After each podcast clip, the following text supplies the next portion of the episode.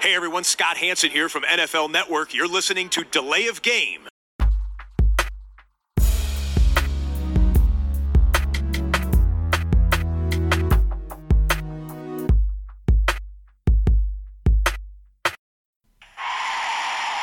of game. Offense. Five yard penalty. Repeat down. Repeat down. Repeat down. Repeat down. Hallo, ihr hört Delay of Game, der Football Podcast. Wir melden uns mit Episode 138 an diesem Dienstagabend und ich verliere gar nicht viele Worte an dieser Stelle. Wir starten durch. Ich begrüße den Christian. Hi Tobi, grüß dich. Und wir beide entschuldigen den Max, der heute leider nicht dabei sein kann. Ähm, dann hoffentlich nächste Woche wieder zu dritt. Äh, bleiben also nur wir beide. Äh, aber das soll die ganze Sache nicht weniger kontrovers und interessant machen. Ja, vielleicht hat er Angst gehabt, auch sich ein bisschen hier diesen Diskussionen zu stellen. Ne? Ach so. Wir hatten ja gerade ja. diese Woche auch vorher schon. mh, Wir haben uns ein bisschen was Ja. überlegt im Vorfeld. Ja, wir haben ein bisschen diskutiert auch und sind da nicht immer einer Meinung gewesen und vielleicht zieht er es auch ein bisschen zurück. Ja. Mal gucken, ob er den Podcast hört. Vielleicht wird er dann nächste Woche was dazu sagen. Ja. Kann, er sich, kann er sich öffentlich wehren.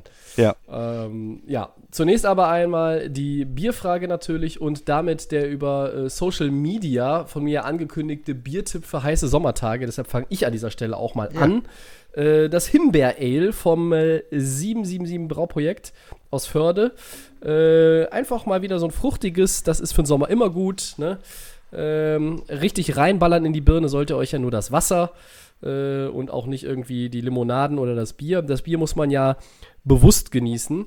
Der Christian wird euch gleich ein anderes Bier äh, kredenzen, weil der Christian sagt natürlich, das ist ja auch ganz klar unser Motto, jedes Bier ist gut für heiße Sommertage. Genau. Ich trinke ja Sommer wie Winter alt und von daher bin ich heute wieder mit einem Bolten alt unterwegs.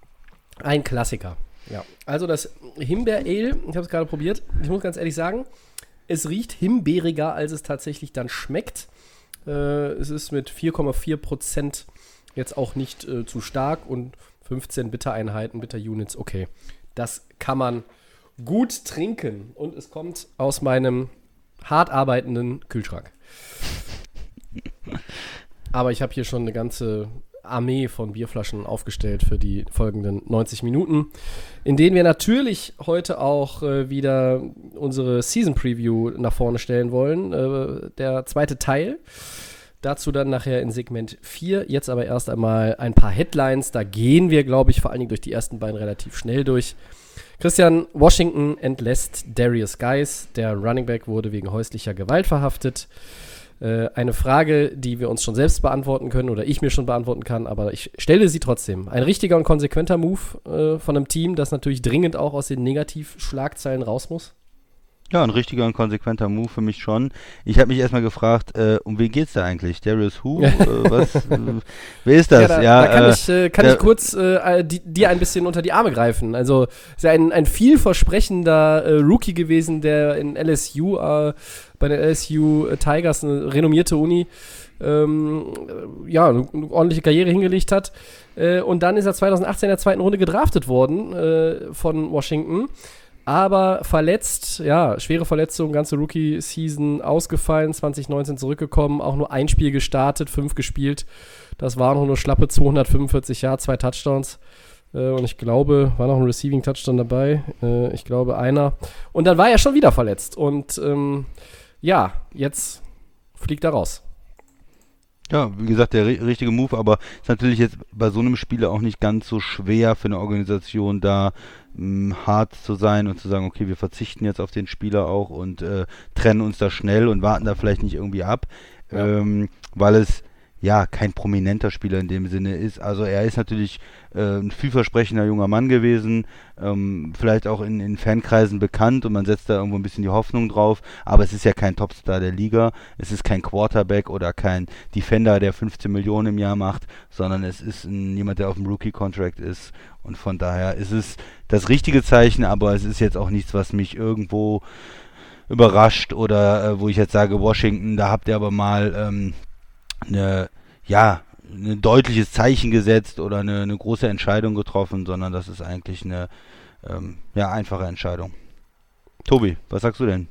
Ja, äh, können wir schnell, schnell durchgehen. Das ist natürlich äh, richtig. Die Franchise kommt ja sonst auch gar nicht mehr zur Ruhe. Ähm, wir haben das alles besprochen. Namenswechsel, Anschuldigungen von Mitarbeiterinnen oder ehemaligen Mitarbeiterinnen ähm, gegen andere Member der Organisation. Und das ist, ist eine Menge, was in Washington los ist.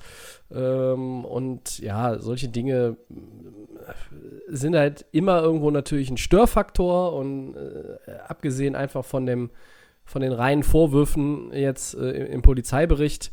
Der äh, Geist soll dann auch mehrfach seine Freundin da körperlich attackiert haben. Ähm, es ist die richtige Entscheidung, es ist konsequent und der neue Head Coach, äh, unser Freund Riverboat Ron, Mr. Rivera hat gesagt, wir haben in bestem Interesse unserer Organisation gehandelt. Da kann ich mich auch nur anschließen. Es ist kein Topstar, es ist natürlich immer jemand, den man noch irgendwo ja, auf dem Rookie-Deal hatte und man hat gehofft, da entwickelt sich noch mal jemand. Ähm, das Backfield äh, der Redskins ist ja nun auch nicht das Beste. Da läuft immer noch äh, Adrian Peterson rum und ähm, ja, aber das ist natürlich jetzt auch kein Featured Back mehr, der dir eine 1000-Jahr-Saison da äh, auf den Rasen äh, zaubert. Also von daher es ist irgendwo ähm, schade äh, aus Sicht äh, des Teams, finde ich, dass man da jetzt äh, ja wirklich auch auf ein Talent gesetzt hat, das aber erst wegen Verletzungen nicht zündet und jetzt halt da auch äh, einfach mit dem Gesetz in, in, in, Konflikt geraten ist. Also, was soll man dazu sagen? Ähm, wir haben immer wieder diese Fälle, wir wiederholen uns ja auch nur ähm, konsequent und richtig. Und für Washington nur der erste Schritt auf dem langen Weg raus aus den konsequenten, also aus den äh, vielen Negativschlagseiten, finde ich.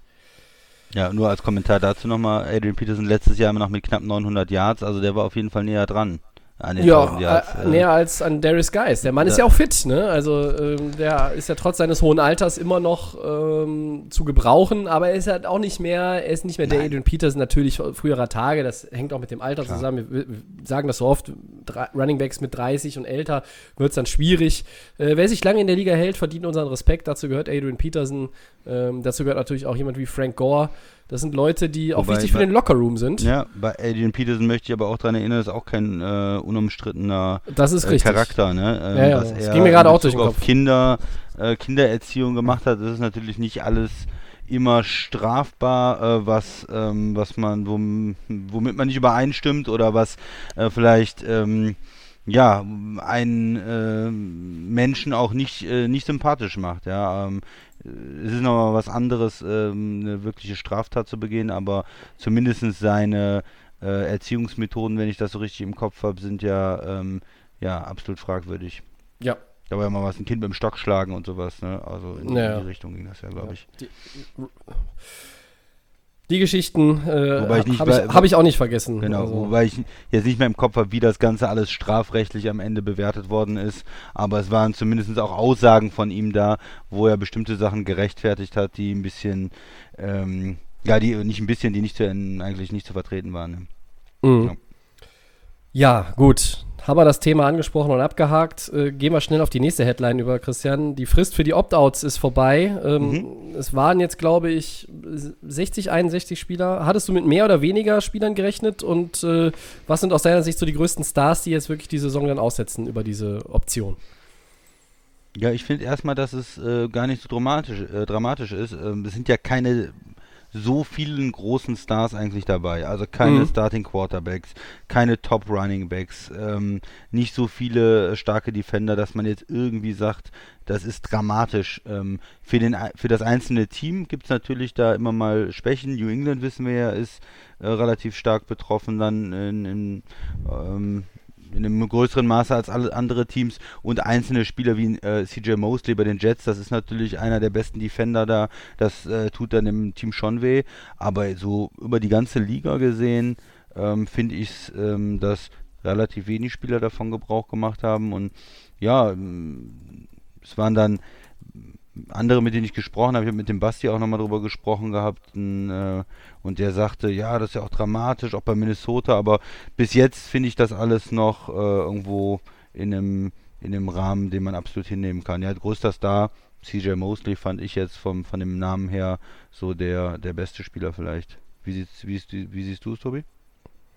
Ähm, ja, ich hatte mir noch mal ein paar rausgeschrieben, habe mir noch mal die komplette Liste angeguckt. Ähm, CJ Mosley würde ich vielleicht darauf die einsetzen. Wir hatten ja auch schon mal ein paar genannt. Giants Left Tackle Nate Solder, Chiefs Running Back Damian Williams. Bei den Patriots, die insgesamt acht Spielern haben, fallen mir direkt ins Auge Tackle Marcus Cannon oder auch Safety Patrick Chung. Tight End Matt LaCosse kommt noch dazu. Es sind halt viele Spieler, ähm, die man bei den Patriots dann, dann auch irgendwo in einer Starting-Rolle oder zumindest in einer in der Rolle, ich sage jetzt immer noch im 53-Mann-Roster relativ weit vorne ähm, erwartet hat. Das Roster wird ja äh, dann auch ein bisschen größer sein ähm, durch äh, die gegebenen Umstände. Ich finde, unter dem Strich, äh, ja, es sind jetzt keine äh, Star-Quarterbacks oder äh, absoluten äh, Top-Receiver oder äh, Top-Tight Ends, die sich da rausgezogen haben. Ähm, je nach Team kann natürlich der ein oder andere Fan sagen, ja, und es tut uns schon weh, irgendwie bei den Bills, äh, der Gains irgendwie in der Secondary. Das sind halt Spieler, die sind ja. irgendwo in ihren Systemen natürlich auch relevant und wichtig und äh, keiner äh, schlägt dann vor Freude einen Purzelbaum und sagt, haha, die haben jetzt ja Opt-out gezogen, kein Problem, die ersetzen wir mir nichts, dir nichts. Das ist ja ganz logisch. Äh, aber unterm Strich einfach jetzt ganz neutral betrachtet, ähm, es waren jetzt nicht wirklich viele Stars und auch jetzt wirklich nicht absolute Topstars, also diese Tier 1 Star-Level würde ich ja. jetzt mal tatsächlich nur CJ Mosley zuschreiben, sage ich jetzt einfach mal ganz ehrlich. Ähm, und dann gab es ja am Ende, kurz vor dem Fristende, auch diese, diese Nummer mit äh, Bills Cornerback Tredavious White. Das wäre für mich der prominenteste Name dann letztlich gewesen. Ich bin ein großer Fan von ihm. Er hat bis zum Ende mit dem Gedanken gespielt und dann hat er sich aber doch entschieden, ähm, die Saison zu spielen. Er hat da auch äh, sehr, sehr offensiv kommuniziert bei, ich glaube, Instagram war es. Ähm, ich glaube auch bei Twitter, weil halt auch da, ja, von Fans äh, so ein bisschen schon Vorwürfe gab, so oh, lässt das Team im Stich und so. Und er, ich glaube, er war das auch und es haben aber auch andere so formuliert, die dann sagen, äh, Football ist nicht das Größte, ähm, die Gesundheit, die Familie, das steht im, im Vordergrund. Und äh, dann zu sagen, das wäre irgendwie ein selfish Move, wenn man dann den, diese Opt-out-Variante äh, wählt, äh, da muss ich auch ganz ehrlich sagen, ähm, solche Football-Fans, die sollen auf gut Deutsch gesagt einfach die Fresse halten, bin ich ganz ehrlich. Ähm, die haben keine Ahnung. Ähm, wir können froh sein, wenn da äh, Football im Fernsehen zu sehen ist. Wer Spaß daran hat, kann es auch gerne gucken, auch wenn dann in den meisten Stadien äh, wenig oder in einigen auch gar keine Zuschauer sein werden. Äh, atmosphärisch äh, was ganz anderes. Äh, aber der Sport findet nun mal statt und er findet äh, Stand heute unter den normalen Voraussetzungen in Bezug auf Spielplan und, und Abläufe statt, sodass wir auch ja, äh, zu unseren bekannten Zeiten Red Zone gucken können, Einzelspiele, äh, ob jetzt über den Game Pass, über äh, The Zone oder bei den Kollegen von äh, Pro7 Max, äh, wie dem auch sei. Also das ist alles schön und gut. Und ich fand es auch toll, was Tredavious White da, ähm, wie er das formuliert hat. Äh, und dann freue ich mich auch, dass er dann am Ende doch noch sagt, nach reiflicher Überlegung spiele ich und ich glaube, nicht jeder, der sich da irgendwie so, ja, bei so einer 50-50-Entscheidung war, hat das auch als 50-50 kommuniziert. Ich denke, dass relativ viele Spieler ähm, auch auf dem, diesem Star-Level noch gesagt haben, hey, ich muss mir das gut überlegen, aber die haben es jetzt vielleicht nicht so im Social Media äh, ja, breit getreten, hat jetzt White das auch nicht zu sehr für, meine, für meinen Geschmack, aber vielleicht hat sich ja ein Drew Brees mit seiner Familie beraten und hat lange überlegt und man muss es ja auch nicht, nicht äh, öffentlich machen. Am Ende ist die Entscheidung, Option nicht gezogen, Signal, der Spieler spielt. Für uns, die Stars sind da und dann freuen wir uns, dass wir sie bald wieder sehen. Gut. Gut. Mann, die Headlines, das geht wie geschnitten Brot. Hast du noch eine, Christian? Ja, sicher. Ich kann ja auch mal was tun, Tobi. Ja, Wenn du sonst immer hier alles äh, hier anmoderierst und machst. Amari Cooper sagt, die Cowboys, die Dallas Cowboys werden in der Saison 2020 3000 Yard Receiver haben. Er spricht dabei von sich selbst natürlich, äh, CD Lamb, der Rookie und Michael Gallup. Ist das realistisch? Und ähm, wer ist der Beste eigentlich, Tobi? Äh, der beste Receiver oder das beste Trio? Nee, der beste. Achso, das beste Wide Receiver, das beste Trio, Receiver ja, ja, Trio da, der NFL. Da, da, da wollen wir, wollen wir gleich nochmal äh, in eine Zweierdiskussion einsteigen. Grundsätzlich muss ich sagen, ähm, das ist realistisch. Ich habe mir das nochmal mit den Zahlen angeguckt. Ähm, Cooper hatte in, seiner Vergangen in der vergangenen Saison äh, 1189 Receiving Yards. Das war seine vierte 1000-Yard-Saison. Er hat sogar äh, als er gewechselt ist und quasi halb-halb gespielt hat. Ähm, wenn da keine Zwischenstation mehr war, waren es, glaube ich, die Raiders. Äh, und die Cowboys, da ist er auch auf 1000 Yard in, in äh, über 1000 Yards in der Addition gekommen. Und dann haben wir Michael Gallup und das äh, hatte ich so nicht im Kopf. Der hat tatsächlich auch 1107 Receiving Yards gehabt in der Saison 2019. Und dann kommt mit Lamb einer der Top-Receiver des Drafts da rein. Nicht wenige Leute sagen, das ist der Beste. Aus diesem Trio mit äh, Jerry Judy ähm, und äh, wer war der dritte? Habe ich schon wieder vergessen. Ähm, der in äh, Oakland jetzt spielt, ne? Äh, ja, Henry Rux the Third. Ja, da der ist, der Name, ist der Name plötzlich wieder, genau. So, und äh, nun kann man argumentieren, ja, wenn aber wirklich der Rookie einschlägt und auch viele Bälle bekommt, ja, also viele Targets, auch dann viele Receptions möglichst, äh, dann verteilt sich das mehr und geht so ein bisschen auch von den anderen weg. Aber mit Doug Prescott als Quarterback ähm, traue ich ihnen das trotz eines Ezekiel Elliott im Backfield, dass man, man läuft ja auch viel und äh, Ezekiel Elliott fängt auch ein paar Bälle, äh, wird auch ein paar äh, Receptions sicherlich da, da abgreifen. Traue ich dir das trotzdem dieser Cowboys Offense zu? Die haben eine gute O-Line, äh, die äh, verschafft Prescott im Regelfall auch ähm, mehr Zeit, als, als, es bei vielen anderen Quarterbacks, die ähnlich teuer bezahlt werden, der Fall ist. Äh, schöne Grüße an Jared Goff an der Stelle. Ähm, und dann traue ich ihnen das durchaus zu. Aber es ist nicht so einfach, ehrlich gesagt. 3000 Yard Receiver ist schon Brett. Wie siehst du das? Ja, es ist ein, passiert nicht so nicht so häufig. Ja, es ist nicht nicht trivial und äh, es gibt dann oft Situationen, dass man knapp dran scheitert, dass man äh, 2000 Yard Receiver hat und der dritte hat dann irgendwie 900 Yards oder sowas. Ähm, ja. ja, New England war auch mal nah dran mit Wes Worker, ähm, Gronk und dann äh, Hernandez hatte dann 900 Yards.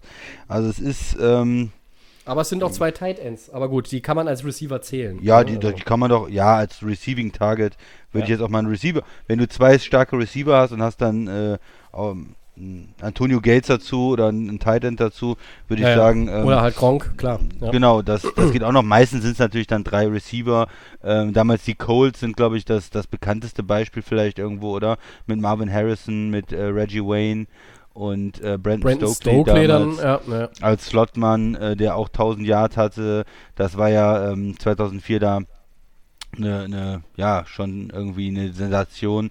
Und äh, ich glaube, das letzte Mal, als es passiert ist, war es Larry Fitzgerald, äh, Bolden und äh, Steve Preston von Arizona, die zu alles Stimmt, der auch, Kollege Preston äh, hatte tatsächlich auch über 1000 auch über 1000, 1006 Yards, ja. ganz knapp drüber gerutscht. Also das sind so ähm, Sachen, aber es passiert nicht häufig und äh, ich glaube eigentlich auch, dass es äh, nicht passiert in Dallas. Okay. Ein Rookie, der muss erstmal reinkommen. Äh, der hat ja auch eine gute Saison gespielt, wenn er als dritter Receiver dann, die er ja erstmal ist, ähm, auch wenn er sehr talentiert ist, aber er muss erstmal reinkommen, wenn er 800 Yards hat. Absolut. Ähm, es kann immer sein, dass sich, ja. ja, es kann immer sein, dass sich jemand verletzt. Potenzial für 1000 Yards äh, haben alle drei, gebe ich mm, Cooper auch irgendwo recht. Mhm. Ähm, aber ich glaube nicht, dass sie es äh, direkt so auf Anhieb einfach schaffen. Ich glaube, dass ähm, aus verschiedenen Gründen halt ähm, zumindest einer drunter bleibt und dass sie nur mhm. zwei, 2000 Yards Receiver könnte ich mir vorstellen. Äh, wenn sich einer der, der Top äh, verletzt, dass dann äh, Lamb auch hochkommt und dann vielleicht nochmal äh, über seine Möglichkeiten spielt und über 1000 Yards hat. Aber ja, dann richtig. ist halt ein anderer verletzt. Aber alle genau, drei, ja. ja. Also, ja, verstehe deinen Punkt. Ähm, ich halte jetzt einfach mal dagegen und sage, ich traue denen das tatsächlich zu. Und finde erstmal, wenn man sich die Aussage auch noch mal so ein bisschen durch den Kopf gehen lässt, ähm, das zeigt ja von vornherein viel Vertrauen und ist ein großes Lob, auch schon so Vorschusslorbeermäßig, von Amari Cooper, einem der besten Receiver der NFL, kann man ja wirklich sagen, ähm, gegenüber dem Rookie. Und das, ähm, klar, es ist dein Teammate, aber Rookies kommen rein, müssen sich erstmal auch ihre Meriten verdienen. Da kannst du ein First-Round-Pick sein oder auch ein, ein, ein äh, Fifth-Round-Pick. Du musst erstmal zeigen, ähm, dass du es wirklich drauf hast. Und äh, hier scheint aber Cooper, der jetzt auch in meinen Augen kein großer Lautsprecher ist, der sich halt mit solchen Ansagen jetzt auch nicht so meistens in den Vordergrund spielt. Oder ich kann mich an gar, kein, gar keine andere Aussage erinnern ähm, derartig. Das zeigt, der ist einfach auch hier äh, self-confident, die, die, der hat das Vertrauen in sich und auch in äh, Gallup und dann auch in den Rookie. Äh, das finde ich bemerkenswert und ähm, ich traue ihm das tatsächlich zu. Aber. Hätte ich, ich. Arizona, ich bin äh, erstaunt, Christian Arizona. Das, äh, das hätte ich gar nicht mehr so im Kopf gehabt. Mit den Colts damals, ja, das war, das äh, war ja auch, äh, glaube ich, 2004 diese Record-Breaking Season. Naja, äh, mittlerweile sind die, die Benchmarks alle äh, Wieder eingestellt, 20, ne? 20 Mal Ja, ja. geknackt worden gefühlt. Aber das war, ja, mein Gott, möchte ich noch mal ein paar Ja. YouTube-Videos gleich einschmeißen. Ja, Peyton Colts hatte damals, 4.500 Yards und 48 Touchdowns und Ja. hat richtig Ja, das gegeben. war- Ja. Das War gut. eine, riesen, riesen Offense. So ein Receiver-Trio muss er erstmal haben, äh, aber du musst das Trio haben und natürlich muss auch der Quarterback entsprechend funktionieren. Ne? Also wenn Ja. Doug Prescott jetzt irgendwie, äh, weiß ich nicht, lustlos ist, weil das Franchise-Tag ihm dann doch nicht so gefällt, dann, dann wird es ja automatisch schon schwierig. Da können die anderen drei 16 Spiele äh, konstant fit bleiben und dann ist dann möglicherweise nur einer über 1000 Yards. Also muss eine Menge zusammenkommen, viele Komponente, die da reinspielen, aber ja, ich fand es ganz interessant, dass er es gesagt hat. Und das, du hast jetzt auch gesehen, warum ich nicht so oft anmoderiere, weil ich natürlich schon eben äh, das mit dem Trio, der Beste des Trios oder das beste Trio, äh, da sind da schon die, die äh, Probleme dabei. Aber wenn wir über die besten Trios der Liga sprechen, würde ich Kansas City irgendwo auch mit äh, Ja, reinschmeißen.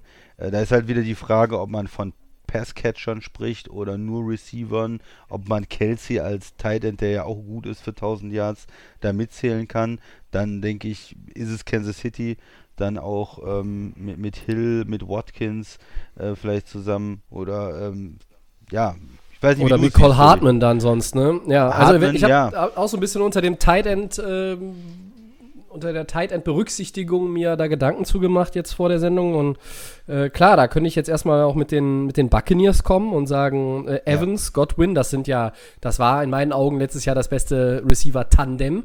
Und dann kommt Gronk dazu. Ähm, der ist vielleicht nicht mehr der Gronk, äh, der dir 1200 Yards und äh, 15 Touchdowns bringt, aber das muss ja auch nicht. Gerade in der Offense, glaube ich, muss er das auch nicht. Aber er hat immer noch diesen Namen. Ähm, wenn er die Physis auch wieder auf das Level bringen kann, äh, wie vor seiner Rente, seiner vorläufigen, dann ist er ein schwer zu bespielender Gegenspieler für die Defender. Ähm, das ist genau, dann tritt genau das ein, was wir über Jahre gesehen haben, als er das Patriots-Trikot getragen hat. Ähm, mit Gronk, wenn man jetzt wirklich mal einen Thailand dazu nimmt, würde ich die Buccaneers auf jeden Fall dazu zählen. Ähm, ich finde bei den Chiefs, das ist so, ja, mit den Cowboys schon, auch wenn man mit Lamb noch abwarten muss, ist ein Rookie, finde ich aber schon, dass die, dass die ähm, Kansas City Chiefs da für mich das beste Trio haben. Und ich muss auch nicht mal Kelsey da reinzählen. Ich glaube, dass Michael Hartman auch noch äh, eine Menge Luft nach oben hat. Und dann kommen Leute wie Watkins dazu und natürlich ähm, der Kollege Tyreek Hill. Ja. Also das ist schon mit Speed, Größe, Masse, äh, da kann man ein bisschen äh, variieren auch als Patrick Mahomes und, und das ist schon selbst ohne Kelsey. Und wenn man jetzt einfach nur sagt, Hill, Watkins, Kelsey, gäbe es für mich schon eigentlich gar keine Diskussion. Hast du noch andere oder sind das so Nee, auf jeden Fall? Tampa hatte ich auch und es ist natürlich auch witzig, dass gerade Tampa und Kansas City natürlich auch nicht so ganz schlechte Quarterbacks haben mit Ja. Mahomes und äh, dann äh, Tampa Bay jetzt mit Brady. Ähm, ja, ich kann ja eine Mannschaft äh, sagen, die es nicht ist, die nicht so viel Talent auf Right Receiver hat, das ist Green Bay. Ja, Ja, da, äh, Devin Funches, der die hoffnungsvolle Nummer 2 auf Receiver. Ein Opt-out. Ja, Ja. aber da hast du nicht so wahnsinnig lange drüber geweint wahrscheinlich, ne? man weiß man natürlich auch nicht, was man bekommt von so einem äh, neuen Spieler. Wäre ganz interessant gewesen, aber ähm, ja, ist ja eher ein Ergänzungsspieler gewesen, eventuell für die Position Wide Receiver 2, 3, aber ähm, Ja. wie, ein Spieler, den man noch nicht gesehen hat, äh, ist dann auch nicht so schlimm, wenn er jetzt nicht spielt. Ähm, aber es stärkt natürlich die äh, Wide Receiver Position in Green Bay nicht unbedingt, wenn dann noch einer aus, ähm, jetzt nicht spielt. Aber wir haben ja noch äh, Allison, glaube ich. Ja. Ah, ja, ja, vielleicht auch nicht. Der Unser Freund EQ. Sam Brown kommt ja noch zurück, oder? Ähm, Ähm, ja, ich hatte Ja, noch mal willst so, du die Rams reinwerfen? Ja, ich habe sie hier auf dem Zettel, aber ehrlich gesagt, äh, mir ist Josh Reynolds zu wenig konstant bisher gewesen, um wirklich zu sagen, der ist mit äh, Cooper Cup und Robert Woods dann das, das wunderbare Trio. Vielleicht wird Van Jefferson, der Rookie, äh, Zweitrunden-Pick, vielleicht wird der einer, der, der die Rams da auch zu einem absoluten Top-Trio bringt. Ähm, wenn ich nur auf, auf ein Duo gehe, gehören für mich Cup und Woods tatsächlich ähm, ja, sie sind irgendwo ein bisschen unterschätzt, meiner Meinung nach, aber gehören schon zu den Top-Duos. Beim Trio weiß ich nicht. Ich finde, wenn alle drei fit sind, und das Problem ist aber, das sind alle drei fast nie, zumindest nie für eine ganze Saison, Will Fuller, Brandon Cooks und Randall Cobb ist auch ein ganz nettes Trio. Ja, das ist Aber das die Chance, wenn dann Tri Trio in Houston, ne? Ja, aber das, das, die Chance, dass dieses Trio äh, zusammen auf 48 Spiele kommt, also sprich alle machen 16, äh, ist im Bereich von irgendwo 0 bis 2 Prozent wahrscheinlich. Ich weiß nicht, wie du das siehst. Ja, absolut. Das ist, Ist mir ein, zu äh, dünn. Ne? Ist, ist, ist nett, aber ähm, ja, da hat man einfach zu wenig Vertrauen und, und Cobb ist vielleicht auch schon ein bisschen, ein bisschen jetzt drüber, so von seiner Leistung. ja. Ähm, Arizona, was ist denn damit? Die habe ich auch noch sagt, auf dem Zettel. Der Andre Hopkins, Fitzgerald. Ja. Fitzgerald und dann äh, Christian Kirk. Hätte ich auch als Kirk- dritten genommen. Ja, Das, ja, ja. Ähm, ist schon mal auch eine interessante Truppe. Ja, finde ich auch. Ähm, die habe ich auch auf dem Zettel. Ich habe auch nochmal aufgeschrieben, aber auch nur äh, in Klammern dahinter steht, wenn äh, vor allen Dingen die Receiver mal den, ich, ich formuliere es jetzt einfach mal so, den Kopf aus dem Arsch ziehen. Odell Beckham Jr., Jarvis Landry und dann mit Tight End Austin Hooper. Das finde ich ist auch auf dem Papier ein ganz gutes Trio. Aber ähm, die würde ich jetzt heute bei dieser Frage gar nicht auswählen, weil dafür sind sie mir dann einfach, ja, zuletzt nicht stark genug. Also da, die können ja gegen äh, die Kollegen Evans und Godwin überhaupt nicht anstinken. Ja. Deshalb würde ich jetzt da mal das Browns-Trio rauslassen. Aber das ähm, Trio der, der Cardinals gefällt mir auf jeden Fall auch. So. Jetzt haben wir eine, Gut. ein paar schöne Trios äh, genommen. Wer ist, wer ist das beste Trio? Ja, ich sag, Kansas, ich sag? Kansas City. Ja, okay. Aber mit, mit Tight End nehme ich da mit rein. Ich bin mit, Kelsey mit. Tight End. Okay, ja, äh, kann ich auch schwer Nimm- was gegen sagen. Nur um was anderes zu sagen, sage ich, es sind die Buccaneers. Ja. Evans, Godwin okay. und Gronk, das äh, kann dagegen anstinken, denke ich mal. Auf jeden Fall. Sehr schön. So, ja, wir, wir rasen hier weiter durch. In meinem Podcast äh, Aufnahmezimmer ist es doch äh, sehr warm, aber gut. Hier geht es gerade Richtung Gewitter. Also wenn es gleich mal laut wird, dann äh, Dann wird es ja kurz hier ein danach bei mir auch laut. So weit auseinander wohnen wir ja gar nicht. nee, Ja. könnte Gut. passieren. Das sieht auf jeden Fall im Moment gerade so aus, als wenn sich äh, das Gewitter jetzt nicht mehr lange auf sich warten lässt. Okay. Ähm, Ja. Soll ich mal mit Segment 3 weitermachen? Soll ich noch mal probieren, ob ich was äh, hier zum Besten geben kann, korrekt? Ja, dass du was anmoderieren kannst, äh, zweifelt keiner an. Die Frage Hm. ist ja, ob du es willst. Aber du willst offenbar, dann mach mal. Also heute, ich hau einen raus. Ne? Frage, gewagte These, Meinung. Ja, Und klingt gut. Äh, Endlich mal wieder. welcher Head Coach wird in 2020 als erster gefeuert? So, jetzt gewagte These, Tobi. Ja. Wer ist es? Also, ehrlich gesagt, wenn ich irgendwo von jemandem 20 Euro bekomme und der sagt, jetzt wette mal auf einen Coach, der als erster fliegt, gehe ich ganz nüchtern auf Adam Gaze Jets. Das passt aber nicht zum Segment oder zum Charakter des Segments. Okay, ich wollte gerade sagen, Ja? ja. Deshalb, nee, deshalb nehme ich den nicht. Äh, ich lehne mich jetzt mal weit aus dem Fenster und hoffe, dass ich dir, Christian, keinen, nicht den Ja. wegnehme, den du Ja, hast. Ich sage John Gruden Raiders. ja? Weil Nein. der, der 100 Millionen Dollar Mann äh, und ich hätte ja gerne Bill O'Brien genommen, aber der müsste sich selbst feuern. Also ich glaube nicht, dass das, dass das funktioniert. Äh, weiß nicht, ob du den nehmen will, wolltest, aber äh, die Argumentation ist ja dann noch ein bisschen schwieriger. Also ich sage einfach mal John Gruden Raiders, denn da muss was passieren. Äh, und wenn du jetzt einen Umzug hast in, äh, ja, mit neuem Stadion, ob das jetzt voll ist oder nicht, lassen wir jetzt dahingestellt. Aber neues Stadion, neue Heimat und du willst jetzt auch irgendwo diese Franchise voranbringen und du startest dann aber 1-5. Hm, könnte ich mir vorstellen, dass bei den Raiders vielleicht irgendwo jemand die Reset-Taste drückt. Ich hau einen raus, John Gruden, komm. Sehr, sehr gut. Ich weiß nicht, ob das finanziell machbar ist bei seinem Vertrag, Schwierig, aber ja, das- es ist, äh, Das ist ja so, nicht mein Problem an der Stelle. Das ist nicht dein Problem, das äh, kann man ruhig sagen. Ich äh, gehe mal mit einem anderen Coach, äh, dem vielleicht jetzt nicht so viele auf dem Zettel haben. Aber warum ist Matt Patricia eigentlich bei den Lions irgendwo äh, noch da? Ja, der ist 2018 äh, da eingestellt worden, äh, hat jetzt auch schon 32 Spiele gemacht. Ähm, wie, viel, wie viel hat er davon gewonnen? Neun. Neun Ja. nur, okay, das habe ich aus dem Kopf nicht Er gewusst. ist 9, 22 und 1. Ähm, das heißt, er hat ungefähr 30% seiner Spiele gewonnen.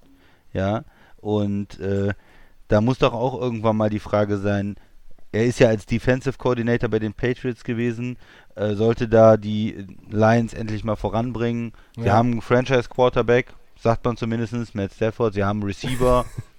ja, so, er ist dafür da, die Defense so weit voranzubringen, dass sie in die Playoffs kommen. Davon waren sie die letzten Jahre entfernt. Gut, letztes Jahr natürlich der Quarterback auch verletzt irgendwie. Das kann, da kann man natürlich immer sagen, das ist so ein Jahr, das wird nicht ganz gezählt. Aber ich denke, jetzt muss er auch mal liefern. Er muss irgendwo zeigen, dass er in der Division angreifen kann. Ähm, dass er äh, gegenüber Minnesota, Green Bay, Chicago es waren ja immer irgendwie Teams äh, in den Playoffs, nur nicht die Lions, ja, dass er mhm. irgendwie die anderen da mal angreifen kann, vorne landen kann. Und wenn er das nicht schafft, könnte ich mir schon vorstellen, dass er am Ende der Saison oder vielleicht sogar im Laufe der Saison, wenn es schlecht läuft, wenn sie irgendwo ähm, 2-8 stehen oder sowas, dass sie dann sagen, komm, wir müssen hier einen Neustart wagen, das war nicht der richtige Coach für uns. Ja.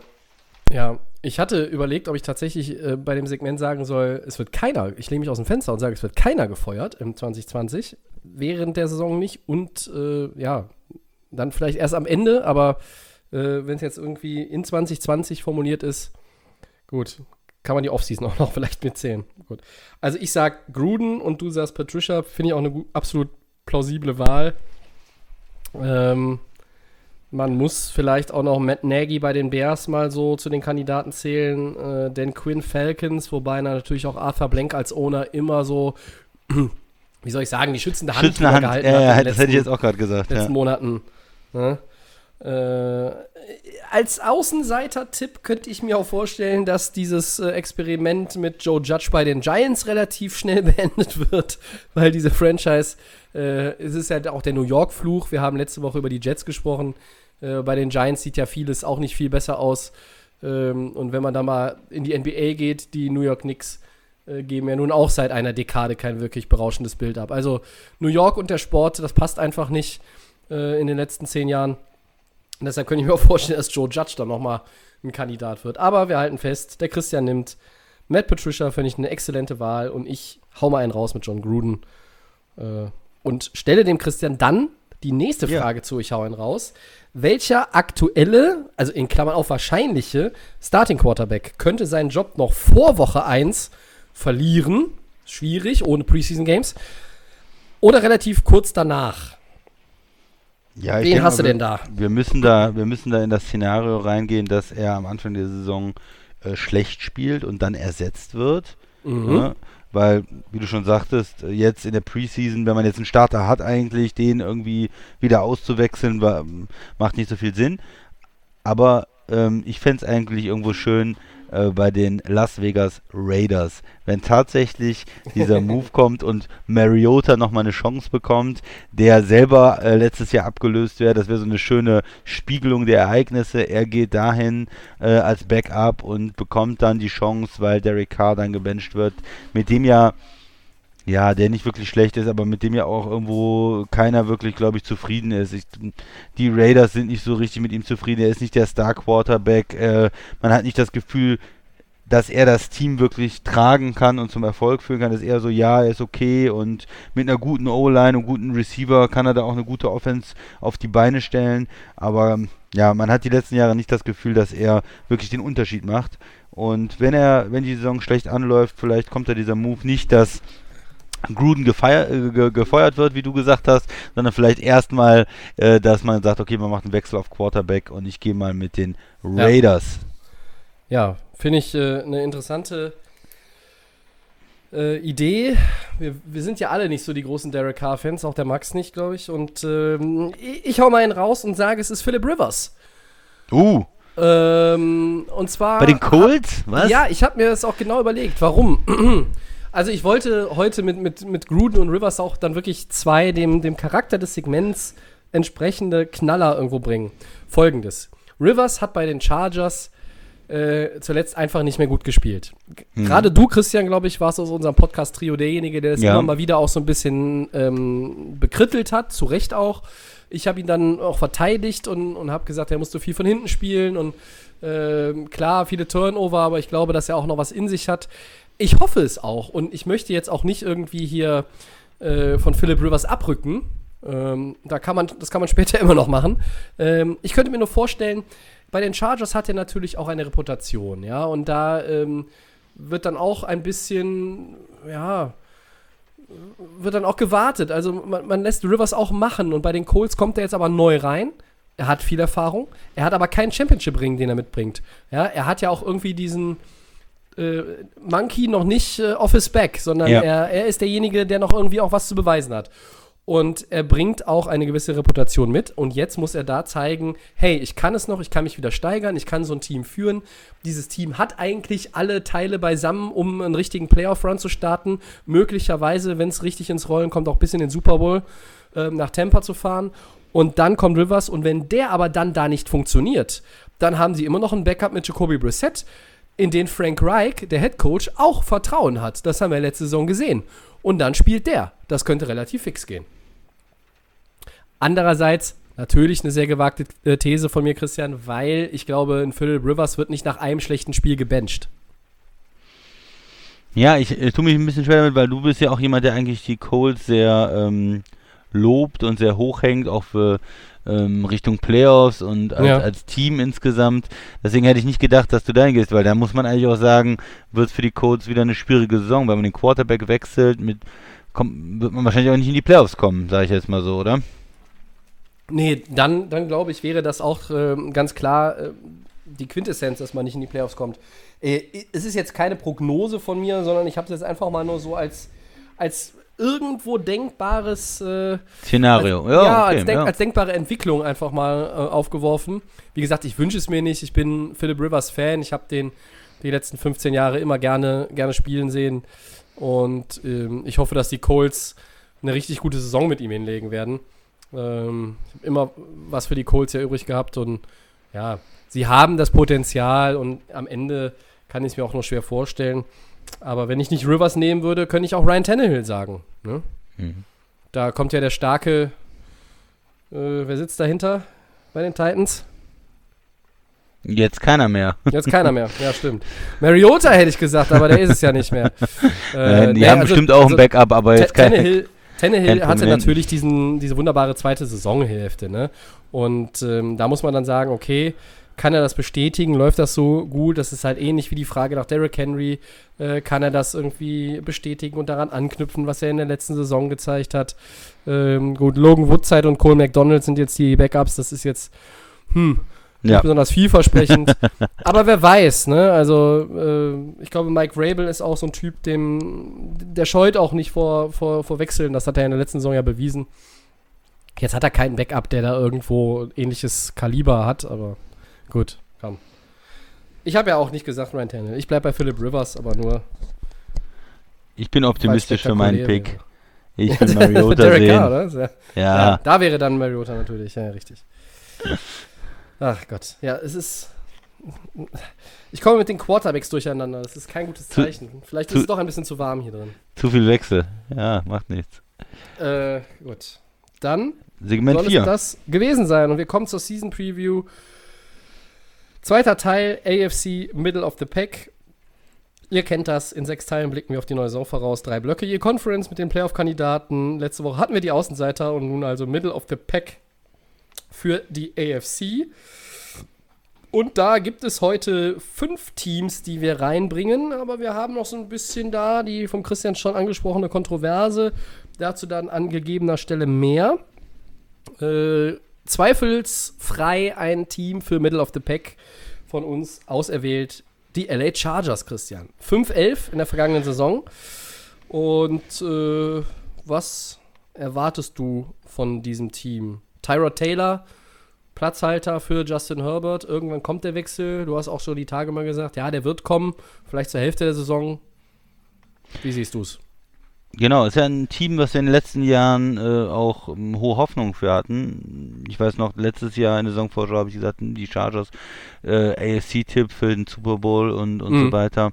Mm, hat, die haben ja eine Menge Talent in der Defense letztes Jahr leider viele Verletzungen gehabt, ähm, wo das nicht so zum Tragen kam.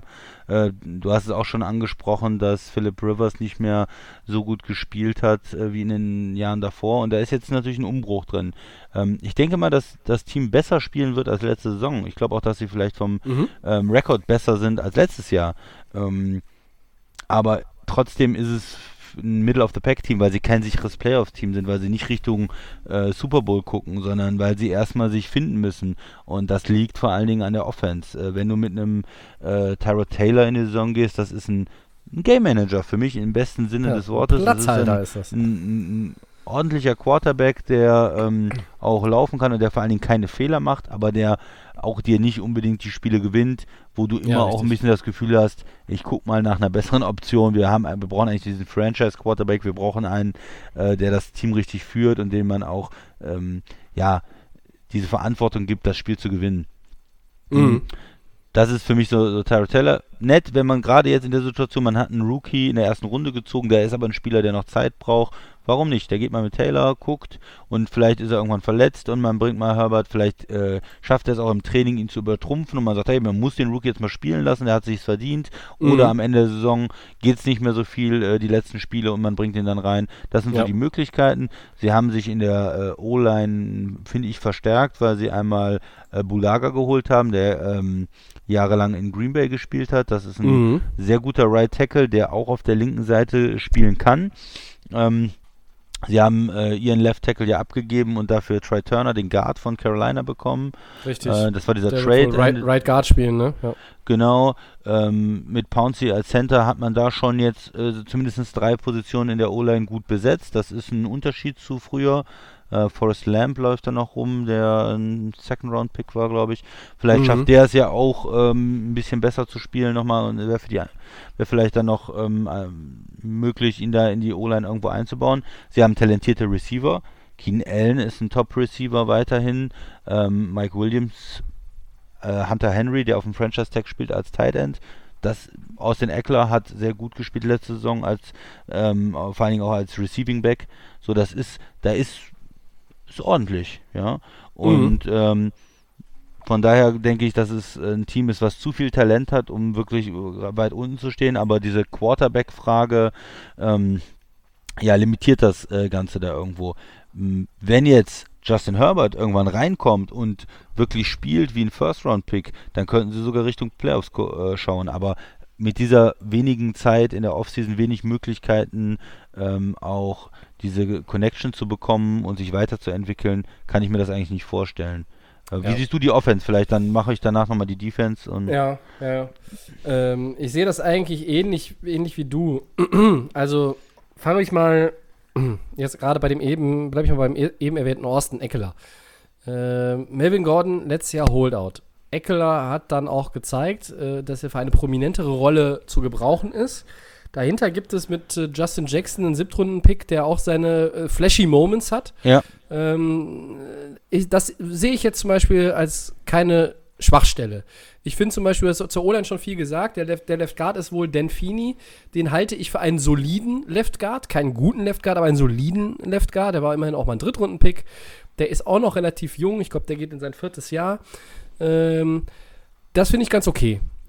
Und die Receiver sind ja auch okay. Also ein Keenan Allen ist, ist immer äh, für 1000 Yards gut. Ja. Mike Williams, ähm, Hunter Henry. Dahinter kommen noch so Leute wie Virgil Green, den man jetzt aus Denver noch dazu geholt hat als, äh, als ähm, äh, zweiten Tight End. Die Offense gefällt mir. Aber, äh, wie gesagt, Tyrod Taylor ist nicht derjenige, äh, der dich normalerweise mit einer spektakulären Offense in die Playoffs führt. Nun hat Tyrod Taylor die Bills schon mal in die Playoffs geführt. Man kann mit ihm Spiele gewinnen. Du solltest aber auch tunlichst gucken, dass seine Defense funktioniert und deshalb kommen wir jetzt auch gleich zu der. Äh, weil Tyrod Taylor ist für mich nicht der Quarterback, der dieses Come from Behind Play beherrscht. Also du bist 10, 14 hinten, ähm, Ja, da wird es mit Tyrod nicht, ja. Taylor schwer. schwer. Und ja. das wird auch mit Justin Herbert schwer, weil dann ist Druck auf dem Rookie, der in einem doch auch relativ, trotz 5-11 letzte Saison, es ist ein talentiertes Team, daran hat sich nichts geändert, das sagen wir auch. Aber dann ist der Druck da auf dem Kessel und dann machen Rookies Fehler. Äh, Und dann werden Rookies auch relativ schnell in einem anderen Licht betrachtet. Erinnern wir uns an die Rookies der letzten Jahre äh, auf Quarterback. Die haben dann Fehler gemacht und, und schon werden die auch heute ob in einem Podcast bei uns oder äh, ligaweit irgendwo bei ESPN oder weiß der Kuckuck wo, die werden auch aus einem ganz anderen Blickwinkel betrachtet. Und da muss man auch irgendwo den Mittelweg finden. Anthony Lynn ist ein Coach, den ich sehr schätze. Ich habe auch bei äh, im Internet ein bisschen rumgelesen und da sagen auch nicht wenige Leute, der könnte aber auch relativ schnell ein Kandidat für den Jobverlust sein. Ich hoffe es nicht, denn der kann dieses Team entwickeln. Und das Potenzial ist da, aber das Vordergründige für die Chargers ist ja nun mal den Quarterback zu entwickeln. Und das ist die, die, die Key Question für 2020. Wann kommt Herbert rein? Unter welchen äh, Konditionen? Wie ist dann der Record? Was ist dann noch möglich? Legst du viel Druck auf ihn oder sagst du, nee, so wie der Christian eben zum Beispiel auch eine Möglichkeit genannt hat, jetzt sind wir hier, weiß ich nicht, 4-8. Selbst wenn wir jetzt alles gewinnen mit 8-8, rutschen wir nicht mehr rein. Dann lass doch den Herbert jetzt spielen und gut ist. Ja. Ja? Tyra Taylor ist, ist, ist ein lieber netter Kerl, ist ein super Teammate, er ist auch jetzt kein völlig talentfreier Quarterback, aber er ist, wie du sagst, es ist ein Game Manager und nicht mehr. Und deshalb tue ich mich auch schwer. Ich schließe mich dir zwar an, Christian, dass sie mehr gewinnen können und wahrscheinlich auch werden als diese fünf Siege im letzten Jahr, aber ich sehe sie auch ehrlich gesagt nicht zwangsläufig bei 8-8 oder 9-7. Ich sehe sie eher noch äh, unter 500. Hm. Ja, man hat, de, wenn ich mal zur Defense rübergehe, auch Ja, eine Menge gerne. Talent. Ja, ähm, was was sind die Stärken? Joey Bosa und Melvin äh, Ingram, die Pass Rusher von beiden Seiten, sehr Mhm. stark. Konnten, können Spiele übernehmen, sind manchmal nicht zu blocken. Äh, Gibt es riesig Probleme für Mannschaften. Äh, dann haben sie dabei ähm, Devin James, den Top äh, Safety, starke Cornerbacks. Äh, Casey Hayward ist seit Jahren guter Corner für die Ja. Chargers und äh, Chris Harris, äh, einer meiner Lieblingsspieler, schon jetzt schon ein bisschen älter, aber er kommt Mhm. aus Denver dazu. Der kann auch immer noch eine gute Saison spielen. Das heißt, man hat da gute Corner, Safety ist ordentlich besetzt, Pass Rusher ist gut besetzt. Warum ist es vielleicht keine Top-Defense oder was fehlt? Naja, gegen den Run, äh, Linville Joseph ist da der Nose-Tackle in der Mitte, der muss da äh, das zusammenhalten, weil sie sind zum Teil, die Ends sind auch sehr aggressiv, da sind sie im, im, im, ja, auf den Quarterback zu gehen und sind da manchmal ein bisschen anfällig für den Lauf durch die Mitte. Sie haben Richtig, jetzt äh, Kenneth Murray geholt als Mittellinebacker, um das auch ein bisschen abzudecken, um da die Linebacker, was wahrscheinlich die mh, Schwäche jetzt in dem Fall erstmal war, zu verstärken, weil so richtig gute Linebacker hatten sie vorher eigentlich nicht. Und ähm, ja, das heißt, die Defense ist gut, hat aber auch so, ein- so ein paar äh, Lücken. Also wenn man, äh, wenn sie in Führung sind und dann äh, den Pass, gegen den Pass sehen sie, glaube ich, ganz gut aus. Sie haben einen guten Pass-Rush, sie haben äh, Talent in der Secondary, da kann das funktionieren.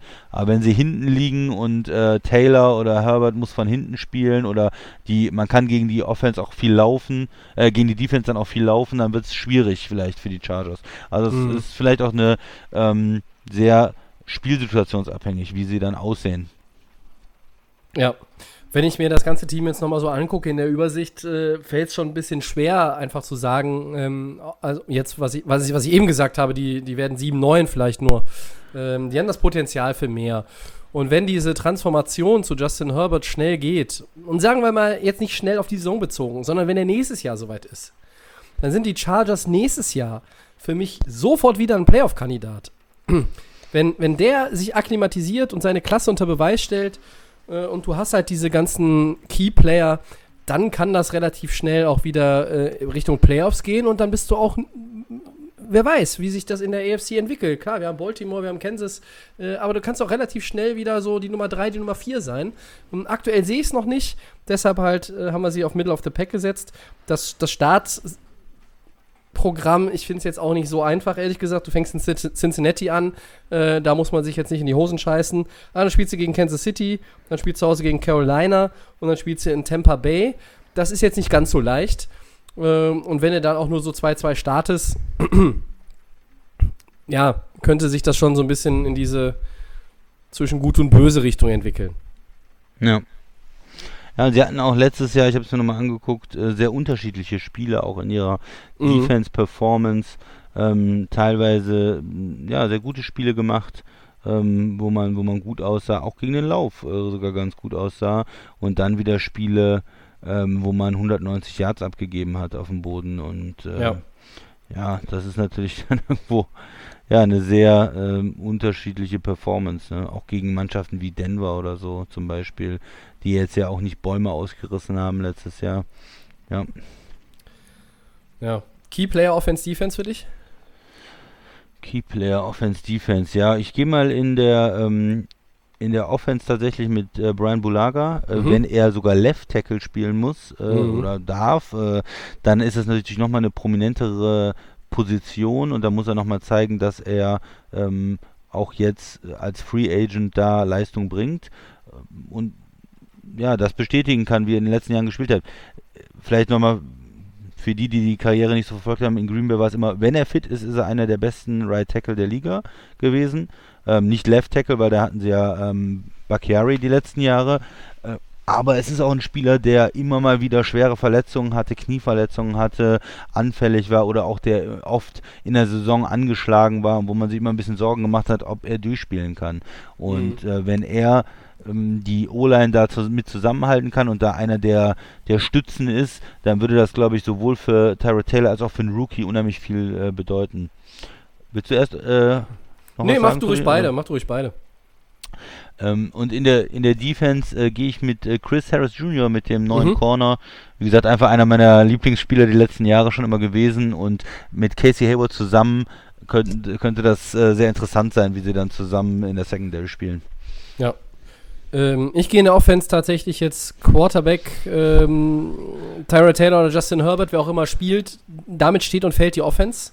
Ähm, denn ich glaube, Eckler wird ein gutes Jahr ähm, hinlegen können. Die O-Line ist sicherlich nicht die schlechteste und die Receiver sind auch gut. Ähm, deshalb sage ich jetzt einfach mal Tyra Taylor Schrägstrich Justin Herbert. Wir gehen jetzt mal davon aus, Taylor wird der Starter sein, Woche 1. Deshalb nominiere ich ihn. Und in der Defense Dervin James, äh, einer meiner Lieblings-Safeties in der NFL, letztes Jahr leider viel verletzt. Äh, war ja auch nicht der Einzige, der verletzt war in der ähm, Defense der Chargers. Ähm, er ist ein Playmaker. Er spielt zwar hinten, er ist jetzt auch nicht natürlich in jedem wichtigen Play äh, an vorderster Front involviert, aber er ist jemand, der einfach ein Gamechanger sein kann. Mit hier einem wichtigen Tackle, da vielleicht auch mal mit einem Pick. Äh, also das ist ein, äh, ist ein Kandidat äh, für mich dann einfach für den Keyplayer. Geht in sein drittes Jahr. Also Tyra Taylor und Dervin James. Gut, und geht's die müssen weiter. ihre Turnover übrigens auch reduzieren. Ne? Fast zwei Giveaways pro Spiel. 1,9 im Schnitt. Platz 29. Nicht so gut. Ja, ohne Rivers wird er ja schon mal ein bisschen weniger. Ja, Tyra Taylor, ja, der, der drückt die Quote nach unten. Das ist gut. Das ist gut. ja. ja, als zweites Team haben wir heute die Browns aus Cleveland. Wie, die sind kein Favorit. Skandal. Nein, Die auch sind die kein- auch, können wir vorweg, vorwegnehmen, Christian. Auch da waren wir drei uns einig. Da waren wir uns einig, das ist auch ein sehr interessantes Team, war ja letztes Jahr äh, absolut bei allen das Team, wo man gesagt hat, hm, Cleveland, äh, kommen die jetzt endlich mal raus aus dieser äh, Jahr, Jahre, jahrzehntelangen Tra Tragödie und kommen in die Playoffs und können sich wieder als Franchise etablieren, wo man diese dieses Aufflackern gesehen hat am Ende der Saison davor von Baker Mayfield auch und letzte Saison war es ja eher, eher ein Desaster auch in Cleveland. Ähm, ja, Möchtest du erst noch was sagen oder soll ich mit den Ja, gerne, gerne, Ja, gerne. ja. Dann fange fang ich mal mit der Offense Ja. an diesmal. Mit zwei Leuten ist es ja viel einfacher aufzuteilen. Äh, ja, ich fange einfach mal an bei meinem Freund Maker Bayfield. Ach nee, Baker Mayfield heißt er ja. Ähm, 18 im Rookie-Jahr kam er rein, hat dann noch für Furore gesorgt. 2019 hat er sich sehr schwer getan. Vielleicht profitiert er ein bisschen vom neuen Headcoach Kevin Stefanski, der früher in Minnesota ja tätig war.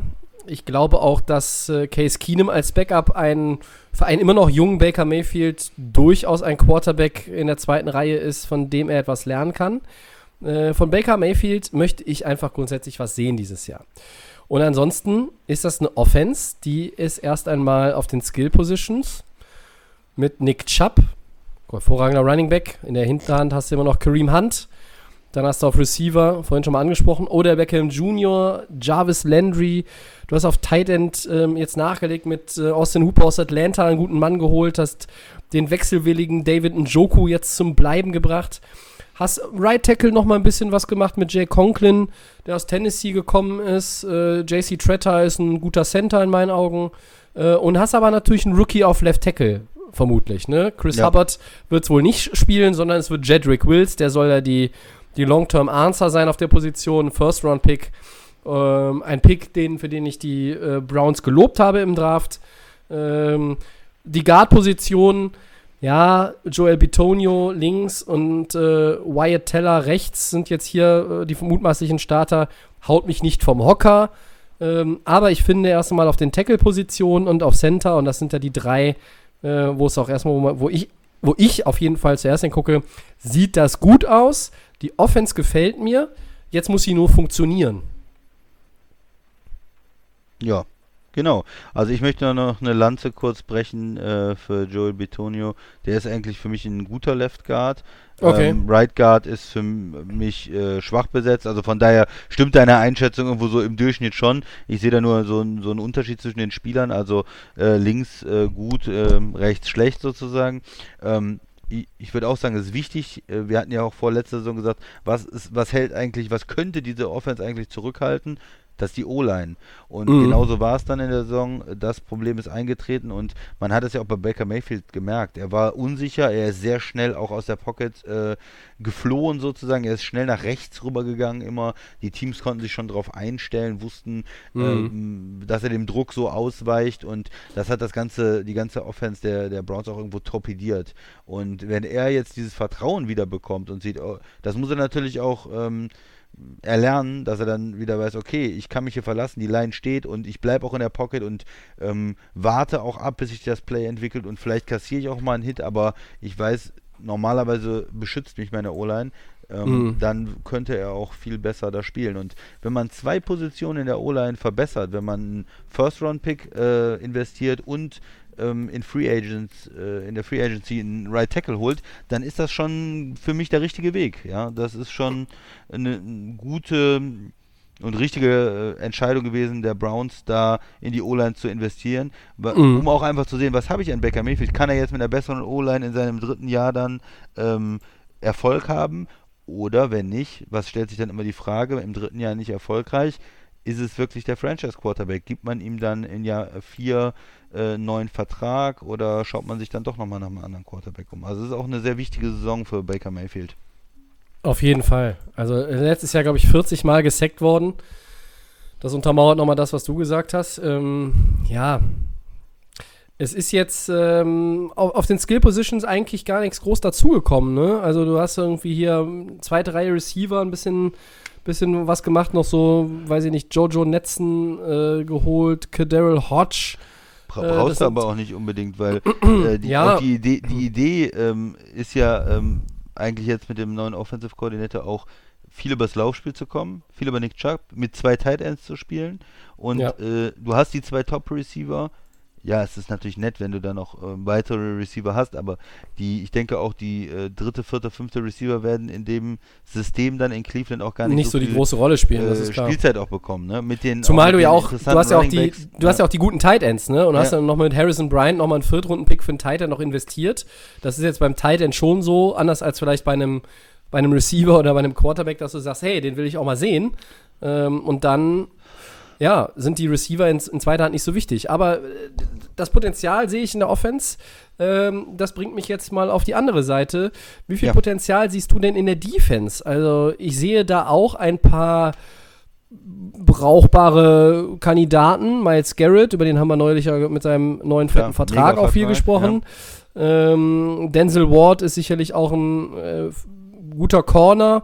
Da hast du noch mal mit Grant Delpit als Zweitrunden-Pick einen, Safety geholt. Jetzt im Draft. Äh, ansonsten, wer sticht da noch heraus für dich? Ja, Greedy Williams war ja auch ein, äh, Mhm. ein Corner, der auch Erstrundenpotenzial hatte, der hinter in der zweiten Runde gedraftet worden ist. Ähm, das heißt, da ist schon auch Talent da. Auch äh, die Front, die Front ist ja auch nicht schlecht, ne? Mit Miles Garrett, du hast äh, Sheldon Richardson, du hast Oliver Vernon, der Ja. ja in, äh, in New York auch ähm, Aber müssen auch mal ihr Potenzial abrufen, ne? Ja, ja.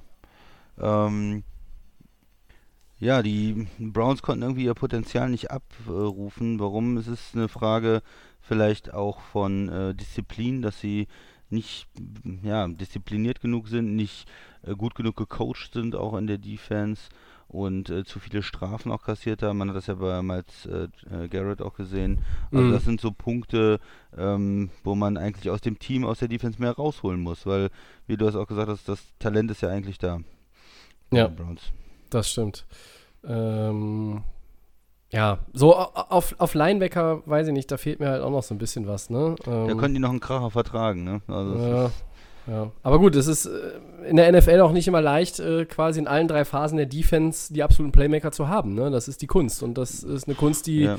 nur den wenigsten Teams dann, dann gelingt. Aber äh, vielleicht gehen wir einfach mal ähm, auf die. Äh, achso, nee, bevor wir auf die Keyplayer eingehen, das Startprogramm der Browns haben wir gar nicht gesagt, glaube ich. Die fangen in Baltimore an. Das ist jetzt relativ Schwer. undankbar. Ja. Spielen zu Hause gegen Cincinnati und Washington und fahren dann nach Dallas. Also äh, für ein Middle-of-the-Pack-Team, da kann man sich zum Beispiel äh, schon ganz gut in, in dieser Mitte des Ganzen positionieren. Also ich meine, 2-2-Start ist eigentlich Pflicht, ne?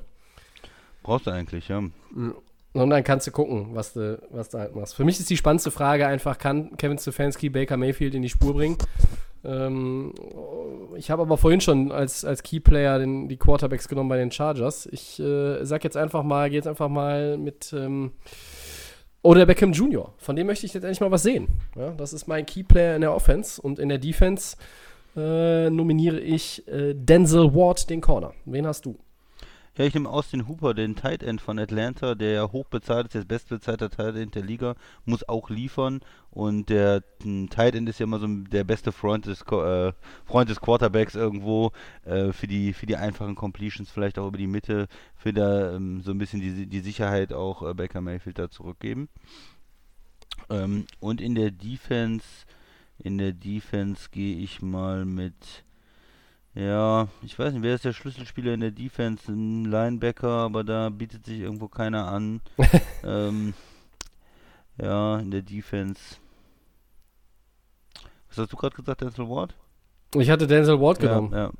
Tja, das wäre jetzt auch so mein Kandidat gewesen. Dann, Darfst dich gerne mal- mit draufhängen. ja, nee, ich will vielleicht mal was äh, auf der Safety-Position noch sehen. Also Corner sind sie eigentlich ganz gut besetzt. Ähm, dann gehe ich mal mit äh, Karl Joseph, dem Mhm. Safety, der ja, ähm, ja, vielleicht irgendwie da Starter spielt, Strong Safety spielt und äh, das Safety-Spiel, ähm, ja, Safety muss sich auf jeden Fall auch verbessern äh, bei den Browns. Ne? Mhm. Ja. Ja, wunderbar. Dann haben wir zwei unserer fünf Middle-of-the-Pack-Teams jetzt abgehandelt. Und weiter geht's mit den sieben neuen Broncos der vergangenen Saison. Für uns wieder ein Middle-of-the-Pack-Team. Ähm, die fangen an gegen Tennessee, spielen in Pittsburgh, spielen dann gegen Tampa Bay zu Hause und fahren zu den Jets. Das klingt jetzt auch nicht gerade nach einem super angenehmen Auftaktprogramm. Vor allem die ersten drei Teams sind, ja, das eine ist ein Playoff-Team vom letzten Jahr gewesen und die anderen beiden sind mögliche Playoff-Teams für dieses Jahr. Ähm, Denver muss man aber auch mal sagen, äh, man redet immer viel auch da jetzt über, über Drew Luck, seine neuen Receiver. Was kann der junge Quarterback zeigen? Was, wie gut ist er? Ist er wirklich die äh, Antwort, äh, die die äh, Broncos jetzt seit dem Karriereende von Peyton Manning immer noch nicht gefunden haben? Aber die Defense, ähm, die auch ja vielleicht Von Miller, klar, aber sind auch nicht mehr so, die vielen Top-Namen da. Letztes Jahr eine Top-10-Defense gewesen, Christian. 19,8 Punkte abgegeben im Schnitt. Ähm, Platz 8. Die Broncos hatten auch nur ein Turnover pro Partie, das sind dann Platz 6. Ähm, haben sich in der Offense verstärkt, habe ich gerade schon mal angesprochen. Jerry Judy, KJ Hamler, neue Receiver kommen dazu, genau wie Melvin Gordon als Running Back zu einem guten Philipp Lindsay. Wie siehst du die Broncos? Ja, erstmal, was du am Anfang gesagt hast, diese ähm, Skill-Position-Player, die sie jetzt haben, diesen Speed, den sie in der Offense haben, äh, so, so wollen sie ja den Quarterback auch ähm, stark machen, sagen wir mal, diesen Drew Lock da zum Franchise-Quarterback aufbauen. Die ähm, sah interessant aus, er sah aus als ein Spieler, der ähm, vielleicht Potenzial hat letztes Jahr. Ich bin skeptisch, weil wir so wenig von ihm einfach gesehen haben bis jetzt, weil wir, wir haben einfach wenig Spiele und ähm, wenig Möglichkeiten, ihn wirklich zu bewerten. Aber es sah ja nicht ganz schlecht aus und sie haben jetzt einfach dieses wahnsinnige Talent an Speed äh, und, und, und ähm, ja, Potenzial in der Offense einfach. Ne? Die, die Receiver, ähm, Jerry Judy, ähm, dann äh, Cortland Sutton, der ja ähm, schon einen Eindruck macht, als, als wenn er Nummer 1 Receiver in der Liga ist. Äh, Noah Fant noch der Tight End letztes Jahr, auch ein, ein Freak, ein Athlet, ein schneller Spieler. Also da sind sie eigentlich auf, auf den ähm, Positionen komplett gut besetzt auch. Und ähm, ja, das, das wird man jetzt zeigen müssen. Wie, wie ist die O-Line aufgestellt? Okay, würde ich mal sagen. Also es ist nicht, nicht großartig. Sie haben jetzt noch einen Center reingebracht in der dritten Runde. Da kann man ja mit Interior Mhm. Offense Linemen auch Glück haben, dass man in der dritten, vierten Runde Starter findet, die zwar nicht Left Tackle, nicht Right Tackle spielen können, aber trotzdem solide Starter dann werden. Letztes Jahr auch einen Pick in den Guard investiert, in den ähm, Dal- Dalton Reisner. Reisner. Ja, ja. Das heißt, man versucht da schon auch die O-Line zu verstärken. Ich würde immer noch sagen, es ist nicht die Stärke des Teams, es ist äh, dünn, vor allem auf der äh, rechten Seite auch. Ähm, das Mhm. könnte, könnte natürlich auch so den Quarterback ein bisschen zurückhalten. Ähm, ja, das erstmal so die Gedanken zu der Offense und Running Back natürlich auch gut besetzt. Ne? Was will man sagen? Philip Lindsay und Melvin Gordon zusammen. Äh, man hat dann zwei Möglichkeiten und selbst wenn einer verletzt ist, hat man da noch eine gute, äh, einen guten Back wirklich. Ja, Royce Freeman ist dann auch noch in der Hinterhand, ne? Ja.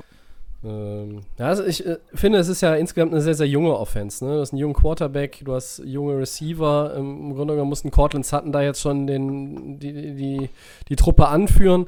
Die O-Line ist ja auch äh, zum größten Teil jung und du hast halt die jungen Tight Ends äh, und auch Philipp Lindsay geht erst in seine dritte Saison. Äh, Melvin Gordon ist dann, ist ein alter Hase in der, in der Offense. Also die Unerfahrenheit ist für mich so das Hauptproblem bei den Broncos und äh, da muss jetzt äh, ja, so ein bisschen ist, ist für mich die Frage, wie viel Geduld hat man in Denver, dass sich diese Offense entwickeln kann. Ich glaube, da kann was zusammenwachsen, aber man sollte nicht erwarten, dass in 2020 da jetzt die Bäume in den Himmel wachsen. Also, das geht jetzt nicht äh, so über Nacht einfach, ne? Das Potenzial auf dem Papier ist da, aber du musst halt auch immer bedenken, es gab schon viele potenziell starke Rookies aus der ersten, zweiten Runde auf Skill Positions in den vergangenen Jahren, nicht nur in Denver. Und die sind dann irgendwo auch an den Erwartungen gescheitert. Die sind krachend gescheitert mitunter. Und äh, Denver äh, hat viel investiert. Ich finde das gut, ich finde das mutig. Ähm, aber wie viel das jetzt tatsächlich schon auf Anni bringt, schwierige Sache. Ähm, was hältst du von der Defense, Christian? Ja, die Defense ähm, ist, ist ein bisschen ähm, ja, unterschiedlich zu bewerten, finde ich, von den Positionen her einfach. Also, was mir sehr gut gefällt, ist, äh, sie haben ja diesen, diesen äh, Verlust von Harris, ähm, wir haben ja eben schon über ihn gesprochen, aufgefangen. Sie haben AJ Bowie jetzt äh, von Jacksonville, ja, das ist Mhm. immer noch ein guter Corner, finde ich. Ja. Ähm, äh, das äh, ist, ist klar, sie haben äh, gute, einen guten Safety. Das, ähm, Justin Simmons ist ein guter Mann. Äh, mit dem hätten sie vielleicht auch eine Vertragsverlängerung aushandeln sollen. Ähm, Van Miller ist immer noch ein klasse äh, Pass Rusher. Bradley Chubb auf der anderen Seite, großes Potenzial. Ähm, aber dann so die Line. Hm. Man hat jetzt äh, ähm, Casey geholt von Tennessee, der Mhm. ein älterer Spieler ist, der das da zusammenhalten soll, weil sonst ist da, sage ich mal, vorne in der Line gegen den Lauf nicht mehr so viel. Ne? Das war früher in den ähm, in, in Denver schon mal besser, finde ich, Ja, so von richtig. der Front Seven, von der Tiefe, von den Spielern, die auch gegen den Run spielen, ähm, war das ein bisschen stärker. Also manche Positionen sind äh, recht gut besetzt, ähm, vor allen Dingen so die Back Seven gefällt mir ganz gut, aber so vorne ähm, ist es ein bisschen schwieriger. So Defensive Line könnte man da sich doch durchaus noch verstärken. Wenn äh, Casey total einschlägt und nochmal so ein bisschen das Rad der Zeit zurückdrehen kann und dominanter Spieler ist okay, aber mh, Tennessee hat ihn ja abgegeben. Ich bin mal gespannt, wie er spielt. Er muss da schon eine Menge leisten dann in der Defensive Line. Ja, das stimmt. Die Erwartungen sind da durchaus hoch. Ich finde auch die D-Line so den, den Knackpunkt bei den Broncos. Das ist eine, klar, Von Miller ist, steht außerhalb jeder Diskussion. Und auch AJ Boye, stimme ich dir zu, Christian, hat Potenzial und ich glaube auch, dass der da ähm, wieder an alte Tage anknüpfen kann aus Jacksonville. Aber ich sehe Denver in der Defense zum Beispiel in der Breite nicht besser besetzt als die Teams, die wir bisher besprochen haben heute. Also, äh, ja, vielleicht sind sie einen Ticken Chargers. besser als die Browns Defense, aber die Chargers Defense ist für mich eigentlich vom Papier her besser. Ähm, und das ganze Team von Denver, ich sehe das jetzt auch in der Defense nochmal in der Übersicht. Es ist einfach ein junges Team. Von Miller ist der, der Anführer des Rudels in der Defense, steht, ist völlig klar. Und in der Offense ist eigentlich Melvin Gordon jemand, der ja auch noch nicht so wahnsinnig viele Jahre auf dem Buckel hat. Der ist so ein bisschen dann auch der Mann, der in der, in der Offense derjenige sein sollte, der, der die anderen, ich sag jetzt mal wieder an der Hand nimmt. Aber ähm, da muss jetzt auch ein Quarterback reinwachsen, der ja, vielleicht noch nicht so weit ist. Und du stellst auch immer häufiger die Frage, äh, wird er jemals so weit sein? Wie, wie, wo, wo ist die, die Ceiling für ihn? Wie weit, wie weit ist sein, sein Leistungsvermögen? Wie weit kann das nach oben gehen? Ähm, er ist jetzt auch nicht im, im Draft 20, äh, 2019 äh, ganz weit oben gewesen. Das ist ein, ein Zweitrunden-Pick gewesen. Und äh, Denver hat eine Menge versucht auf Quarterback die vergangenen Jahre. Und Case Keenum oder Joe Flacco und nichts hat wirklich funktioniert. Und ich wünsche es ja den Broncos auch, dass sie jetzt da den richtigen Griff getätigt haben. Aber vielleicht wäre es einfacher für einen jungen Spielmacher wie Drew Locke, wenn man ein bisschen mehr erfahrene Leute um ihn rum hätte und nicht, ein bisschen despektierlich formuliert, so viel junges Gemüse. Ja, es ist für mich Denver und das gilt auch für Cleveland und die Chargers. Das sind Teams, die, ähm, die sind nicht unten. Die haben eine Menge Talent alle und die könnten auch für Überraschungen sorgen diese Saison. Keine Frage, die können auch in die Playoffs kommen, wenn alles gut läuft. Äh, aber die haben halt alle diese großen Fragezeichen. Ja? Und gerade wenn man auf Quarterback sich nicht sicher ist, was ist das für ein Spieler? Wenn der Spieler nicht mal eine Saison richtig gut gespielt hat, wie ein Drew Lock, der nur ein paar Ansätze gezeigt hat, wie ein Baker Mayfield, der eine halbe Saison gut gespielt hat und letzte Saison schlecht gespielt hat. Ähm, ja, oder bei den Chargers, wo wir wissen, hm, da ist ein Backup und ein Rookie. So, dann die wichtigste Position ist da einfach nicht klar besetzt und dann hat man nicht das Vertrauen, dass man jetzt sagt, das sind Favoriten für ihre Division und so. Die können uns überraschen, wenn sich ein äh, Drew Lock so entwickelt, wie das ähm, Elway auch sich vorstellt. Kann das vielleicht auch ein Playoff-Team werden? Ähm, ja, aber es ist halt eine äh, ne, ne große Unsicherheit äh, in Denver. Ja. Es ist eine große Unsicherheit und es ähm, ist eine große Spanne auch, wo, wo man sie erwarten kann. Ne? Sie können, es kann auch in die Hose gehen und man kann auch nach der Saison sagen, hm, ist Drew Lock wirklich die Antwort und dass er da gar keine, ähm, ja, dass, dass sich da schon nach dem nächsten Quarterback umgeguckt wird, dass er da vielleicht gar mhm. nicht mehr so viel äh, Chancen ja. kriegt. Also es ähm, geht auch immer sehr schnell im Football. Von dem Heilsbringer nach einer schlechten Saison, äh, gerade als junger Quarterback, kann das schnell in die andere Richtung gehen. Ne? Wir sehen das ja bei Baker Mayfield, der auch nicht ganz unumstritten ist. Ja, das, also Locke geht erst ins zweite Jahr, aber die gerade in ihr drittes Jahr gehen, ne? Mayfield ja. und Sam Darnold, ähm, da ist jetzt mehr, ja. mehr Pressure da. Und äh, bei Locke würde ich jetzt noch nicht es ist vielleicht noch nicht so die letzte Chance, sich zu beweisen, weil nein, es ja auch nein. erst sein erstes Jahr wird, in, in das als er als Starter geht. Starter, ja. ne? Aber äh, du hast ja nicht Unrecht. Also da will ich jetzt auch gar nicht irgendwas anderes behaupten. Die, die ähm, äh, Situation bei den Broncos sehe ich so, dass das ein, ein Jahr wird, sich einzuspielen. Ähm, zu gucken, wer ist langfristig auch wirklich, nicht nur auf Quarterback, sondern ganz generell meine ich das auch auf andere Positionen. Mit wem können wir arbeiten? Äh, das ist ein sehr, sehr junges Team. Ähm, und, und das ist ein Team, was ich, glaube ich, 2021 äh, im, im August anders beurteilen würde als äh, 2020. Äh, klar, wenn die jetzt irgendwie 3-13 gehen, Christian, gebe ich zu, würde ich sie nächstes Jahr auch nicht zu den Favoriten der AFC zählen wollen. Aber äh, ich könnte mir vorstellen, dass da eine Entwicklung stattfindet. Ähm, ich weiß nur nicht, wie viel Geduld da ist. Ne? Also ich meine, Denvers ja. Super Bowl, Back-to-Back, äh, Super Bowl Wins Ende der 90er die äh, wirken jetzt weit, weit weg.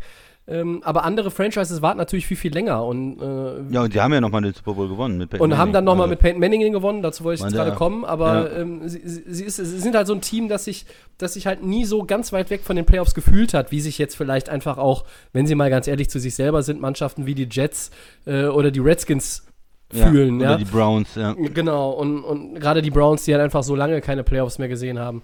Äh, Denver ist ein Team, ähm, das ich sehr interessant finde. Ich, ich, ich freue mich darauf, sie zu beobachten in diesem Jahr, aber ich habe keine hohen Erwartungen an sie. Mhm. Äh, aber dadurch, dass sie halt so viel Talent haben und so jung sind, und ich glaube, dass da echt was Gutes ähm, auch mit äh, Pat Schirmer ist als Head Coach gescheitert, aber als Offensive Coordinator finde ich ihn toll.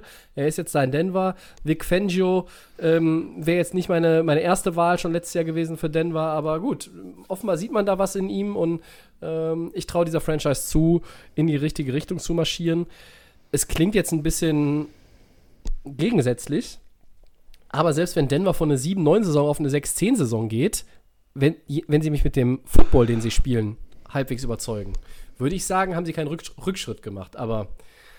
Ja, aber sie halt eine junge Offense auch haben. Ne? Ja. ja.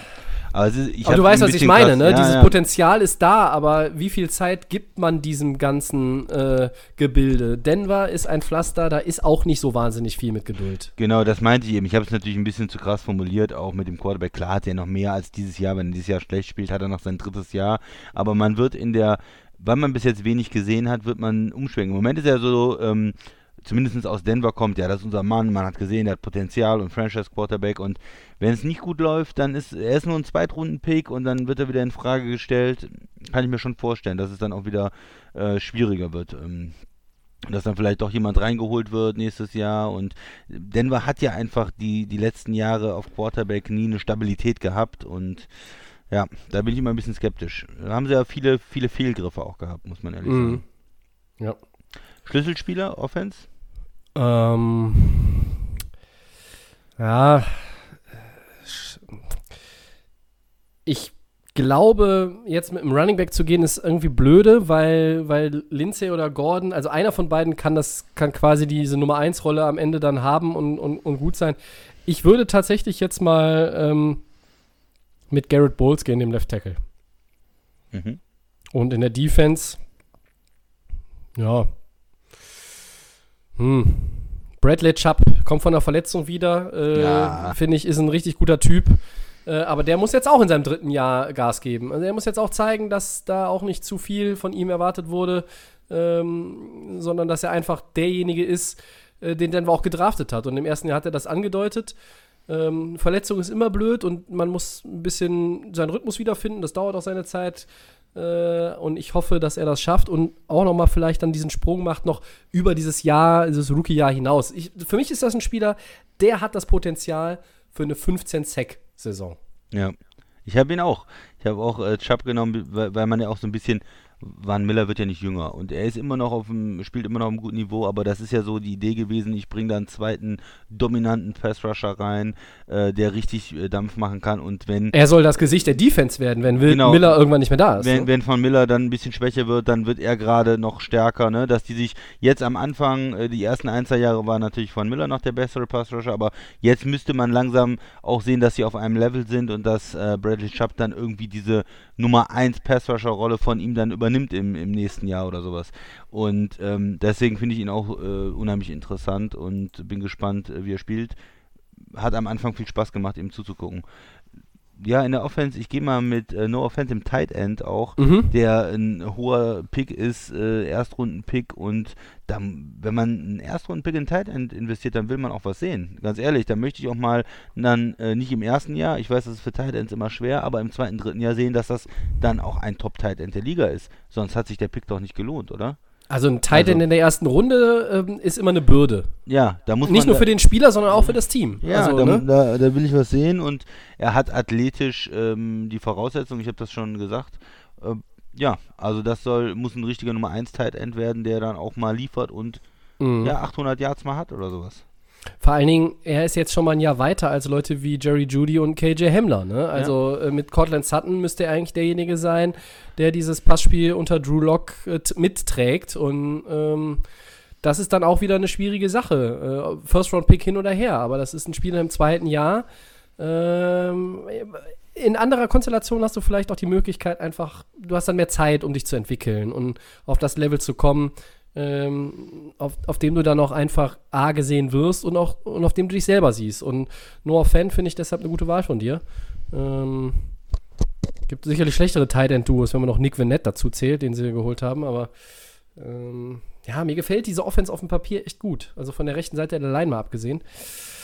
Bin gespannt, was sie hinzaubern können. Also ja, Nein, jetzt 100 haben wir 194,7 Passing Yards letzte Saison pro Spiel. Das ist dann auch nur Platz 28 gewesen. Ne?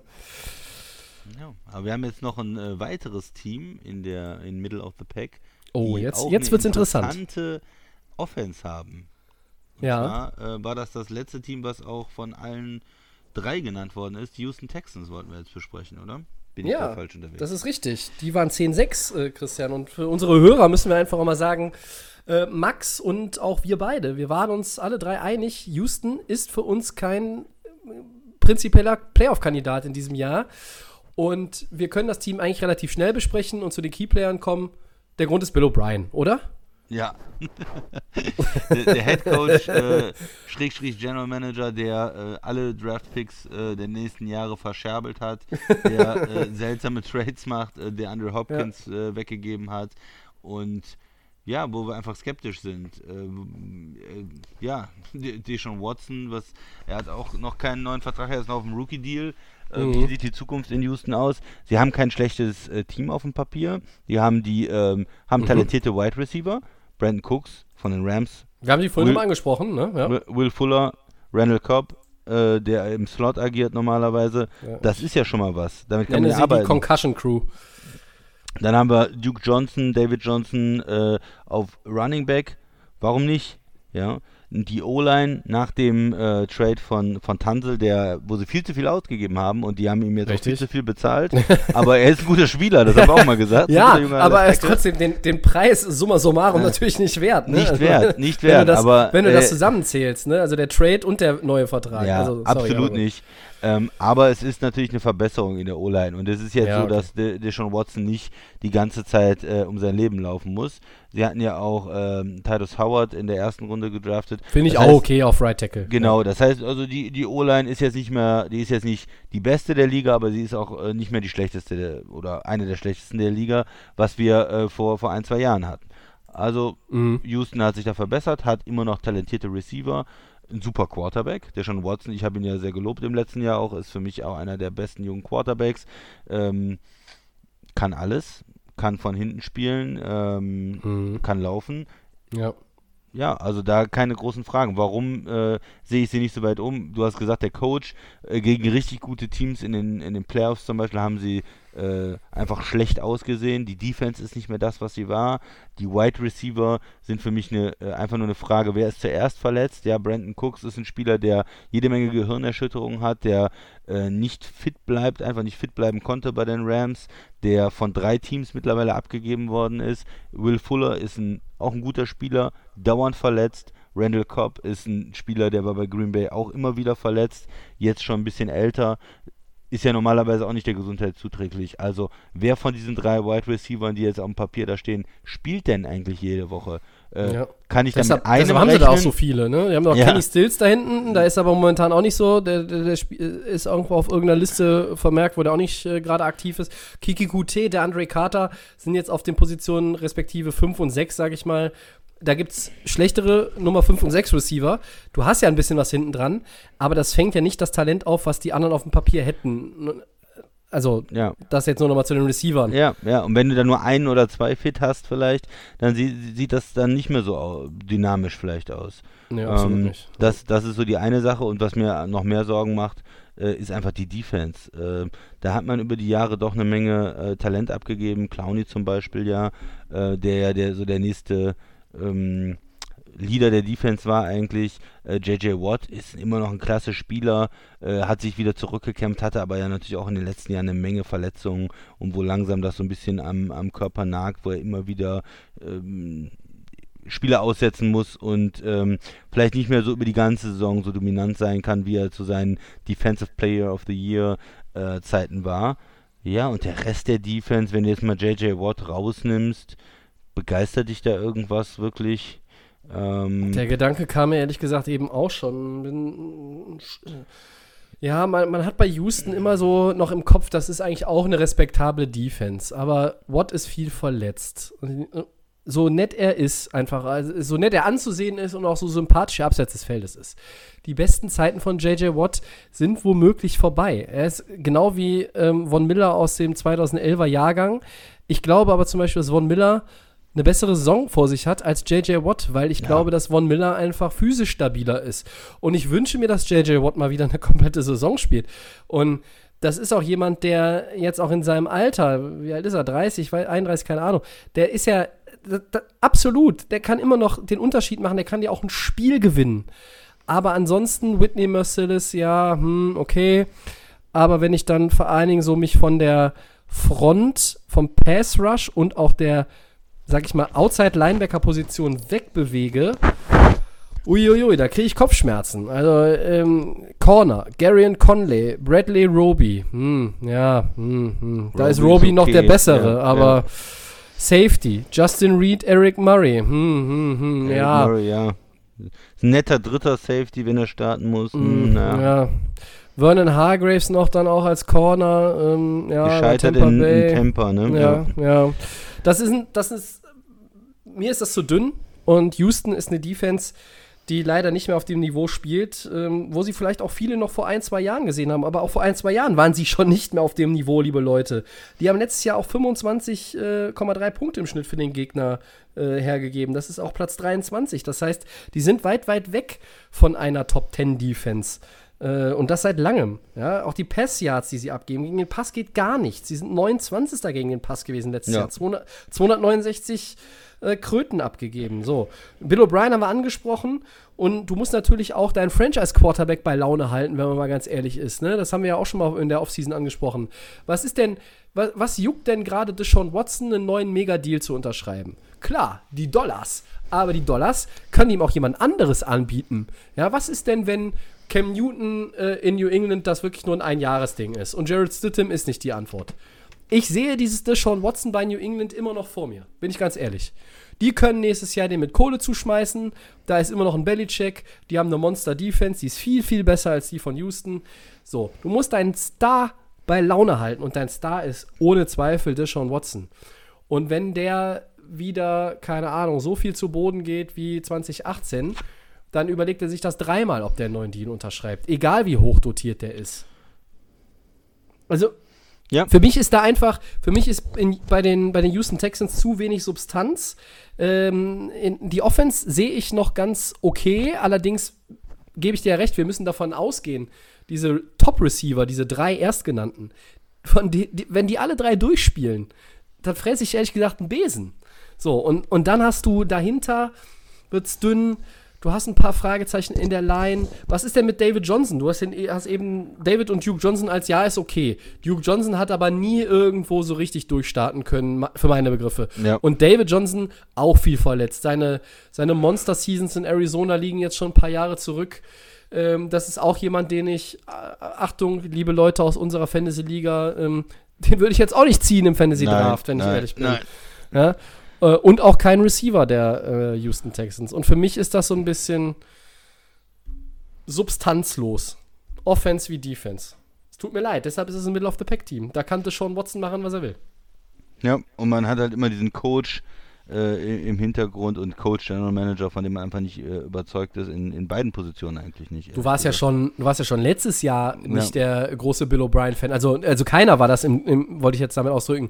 Aber ähm, er hat sich ja durch seine Moves jetzt in den vergangenen vier, fünf, sechs Monaten äh, in eine ganz, ganz schlechte Position gebracht. Und ja, selbst wenn du die Doppelfunktion hast, es gibt immer noch Leute, die Einfluss haben in so einer Franchise. Und wenn die irgendwann, wenn der Owner irgendwann sagt, so Leute, jetzt müssen wir was tun, und dann sagt der Bill, vielen Dank, Ja. gib, gib mir das Playbook und den Generalschlüssel, dann war's das.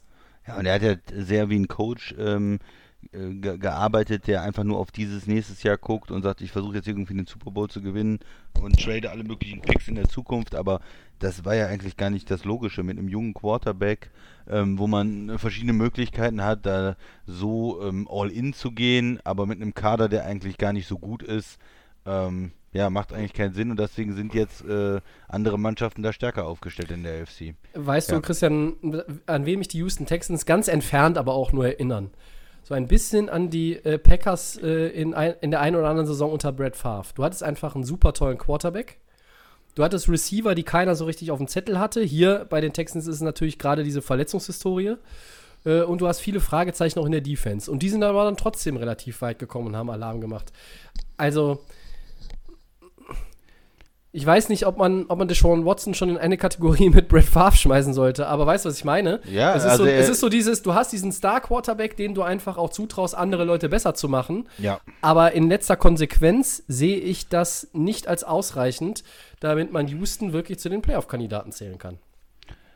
Genau, also Kandidat, äh, es wird einen, wird jetzt keinen überraschen, wenn äh, Houston 10-6, 9-7 geht und äh, Und damit kannst du ja in die Playoffs kommen. Wir wissen, das Format ist geändert worden. genau, Ne? in, die, in die Playoffs kommen, vielleicht als siebtes Team oder wie auch immer. Ne? Das, das ist nicht unwahrscheinlich, aber es ist in Middle of the Pack, was das für mich noch mehr heißt, äh, nicht nur, ja, sie kommen in die Playoffs oder nicht, aber traue ich dem Team auch zu, ins ähm, AFC Championship oder NFC Championship Game zu kommen, traue ich dem Team äh, zu, in den Super Bowl zu kommen. Ne?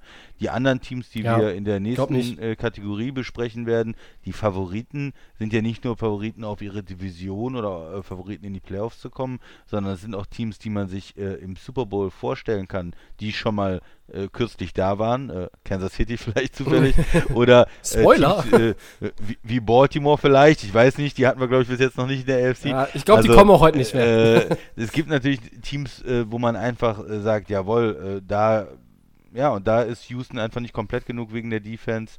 Ähm, und wegen, wegen des Coaches, wegen äh, der Wide Receiver, dass man jetzt sagt, Richtig, die gehen ja. auf jeden Fall in die Playoffs und äh, die sehe ich auch Richtung Super Bowl. Klar können die ein Wildcard-Game wieder spielen und äh, 50 Punkte von Kansas City kassieren. Klar, das ist kein Problem.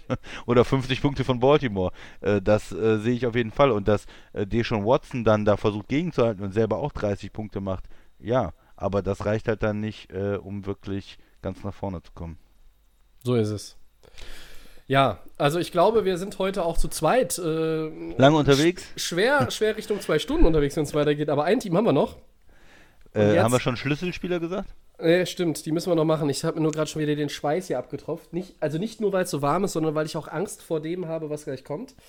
Ja. Äh, aber die Schlüsselspieler erst noch, du hast recht. Ja, ähm, ja soll ich loslegen? ich? Ja, leg doch Ähm, los. Ja, für, für mich, ich nehme jetzt einfach wahllos einen der Receiver, um, äh, ne, also so mit dem Motto, denn? die, müssen jetzt, die müssen jetzt fit bleiben. Will Fuller. Für mich ist das der Nummer 1 Receiver, wenn er fit ist. Hm. Er war ein guter Nummer 2 Receiver, wenn er fit war, hinter der Andre Hopkins, der ist nicht mehr da. Will Fuller, der muss jetzt, äh, der muss jetzt dieses Receiving Core da anführen. Ähm, auch wenn natürlich die anderen, ja, sogar noch erfahrener sind, ist mir egal. Und in der Defense, ja, der Leader ist JJ Watt. Und auch da ist es ja nichts anderes. Äh? Fit bleiben. Für mich ist es äh, Deshaun Watson, äh, der Quarterback, wenn er MVP-mäßig unterwegs ist, wenn er so spielt äh, wie, wie Patrick Mahomes, wenn er auf dem Level ist mit Lamar Jackson, äh, dann äh, reicht das vielleicht, um die ganzen Schwächen im Kader zu übertünchen und man sagt, äh, sie gewinnen einfach wegen des Quarterbacks, weil er das Comeback macht in, im Fourth Quarter oder Mhm. was und äh, gewinnen dann die Division und kommen auch weit in den Playoffs. Dann es kann für mich nur gehen, indem Deshaun Watson Supernova spielt, ja, also eine richtig, richtig stark ist nächstes Jahr. Und in der Defense, ähm, ja, in der Defense äh, ist es echt, echt schwer. Ich gehe mal mit äh, Whitney Merciless, der Mhm. immer schon mal ganz gut Warum als? Pass-Rusher äh, gespielt hat. Und wenn er vielleicht da weiterhin auch JJ Watt unterstützen kann, ähm, ja, reicht das vielleicht schon mal mit dem Pass Rush und dann äh, kann man vielleicht irgendwie gucken, wie, wie es mit den, mit den Cornern aussieht. Ja. Und weil wir es noch nicht genannt haben, das Startprogramm und das untermauert nochmal, warum wir sie zu Middle of the Pack geschoben haben. In Kansas City, zu Hause gegen Baltimore, in Pittsburgh und zu Hause gegen Minnesota. Schwer. Das ist ja fast, Richtig fast noch eine Unter Untertreibung schwer. Äh, für mich ist das ein, ein, ein Brett, was du nicht bohren kannst. Das ist, äh, das, also, ich sag jetzt mal, ich sag jetzt mal etwas, was die Houston-Fans nicht hören wollen. Das ist, ein 0-4-Start ist da absolut möglich. Ja, Minnesota kann man schlagen. Komm, Das stimmt. 3-1. Ja, aber man kann auch gegen die verlieren. Also die sind ja auch, also, ne? Die kommen jetzt äh, mit dem überragenden Kirk Cousins da um die Ecke. Also, ich meine, der wird jetzt immer hier so hochgelobt sonst normalerweise. Jetzt macht den mal nicht so klein hier. Mike Zimmer, mein Lieblings-Headcoach. Ne? Also, es ist ein schweres Auftaktprogramm. Ähm, nicht ganz so leicht ist auch das Auftaktprogramm unseres letzten Middle of the Pack Teams, aber ich eigentlich möchte ich gerne die Aufnahme beenden und auch die Four Downs aussetzen, weil, weil ich so ein bisschen das Gefühl habe, dass jetzt gleich alle Sturm laufen. Äh, aber wir tun es tatsächlich. Christian, mach du. Ich, mu ich muss es jetzt machen, ja gut. Also es gab eine äh, größere Kontroverse, ähm, wie wir die äh, AFC East bewerten und äh, welches Team äh, der noch zwei verbliebenen Teams, ähm, die beide in den Playoffs waren letztes Jahr, Middle of the Pack ist und wer zu den Favoriten gehört. Und ähm, ja, ich habe die Minderheitenmeinung hier vertreten und ich äh, unterstütze das eigentlich nicht, aber werde das jetzt ja trotzdem sagen, die New England Patriots wurden doch tatsächlich zu Middle of the Pack hier mehrheitlich gewählt äh, in diesem Podcast. Und ähm, Tobi, du erklärst uns jetzt mal warum. Ja, genau. Ähm, ich, ich darf jetzt auch äh, kurz an dieser Stelle schon mal auflösen. Der Christian hätte sich äh, für die Bills aufge, äh, Ja. ausgesprochen an der Stelle und äh, das verrät euch dann natürlich schon, dass die, aber wer mitzählt, weiß es sowieso. Die sind dann nächste Woche dran. Ähm, der Max und ich, wir haben tatsächlich gesagt, die Patriots Middle of the Pack. Das für mich, auch, auch wenn ich es gesagt habe, es fühlt sich immer noch komisch an, es hört sich komisch an. Fühlt sich Und falsch es, an. es liest sich auch komisch. Es sind die Patriots und es ist immer noch Bill Belichick. Und ich sag jetzt erstmal auch eine ganze Latte von Gründen, warum das eigentlich falsch ist, auch wenn ich dafür gestimmt habe. Das ist die Nummer 1 Scoring Defense der NFL gewesen. 14,4 Punkte. Leck die Ziege. Die geben ja nur zwei Touchdowns im, äh, im Spiel ab. Die waren das fünftbeste Team, was die Penalties anbelangt. Die waren die Nummer 1 in der Turnover Differential mit plus 21. So. Aber es ist das Jahr 1 nach Tom Brady. Ich stelle die Frage, wie gut funktioniert Cam Newton nach seiner langen Verletzungspause? Ich stelle die Frage, wie beeinflussen die ganzen Opt-outs? Die Patriots sind am stärksten betroffen. Chang, Cannon, äh, Matt Lacoste, ich kriege sie jetzt gar nicht aus dem Kopf alle zusammen. Hightower. Sind- Hightower, genau, danke. Es sind eine ganze Menge Leute. Potenzielle Starter. Mehr Starter als bei jedem anderen Team, die diese Opt-out-Variante gewählt haben. Und es ist natürlich immer noch Belichick am Start. Der General Manager, der Imperator, der Hoodie Man, der Head Coach, der Allwissende, der Magier, wie auch immer man ihn bezeichnen möchte. Und es ist eigentlich eine Frechheit zu sagen, die Patriots kommen nicht in die Playoffs, aber der Max und ich haben gesagt, so ist es. Und jetzt müssen wir das auch ein bisschen verteidigen. Ähm, ja, ich glaube einfach, dass es ohne Brady und mit diesen ganzen, wie eben schon gesagt, mit den ganzen Leuten, die dann jetzt auch verzichten, es ist ein, ist ein hartes äh, Programm, äh, was sie durchgehen müssen, auch vom Schedule her. Ähm, Patriots werden.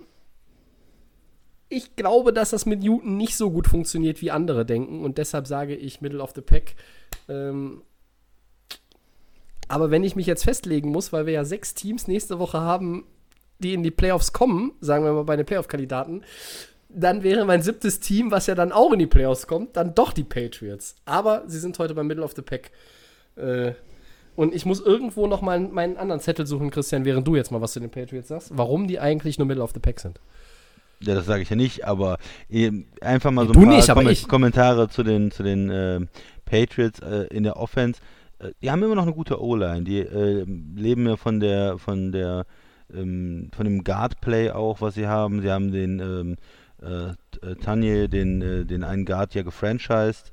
Ähm, die haben äh, Shaq Mason äh, als anderen Guard, äh, David Andrews als Center. Das sind, ist eine gute Kombination in der Mitte. Das ist schon äh, sehr hoch bezahlt auch, muss man jetzt sagen mit dem Franchise Tag, aber auch eine sehr gute Kombination. Isaiah Wynn äh, ähm, als Left Tackle.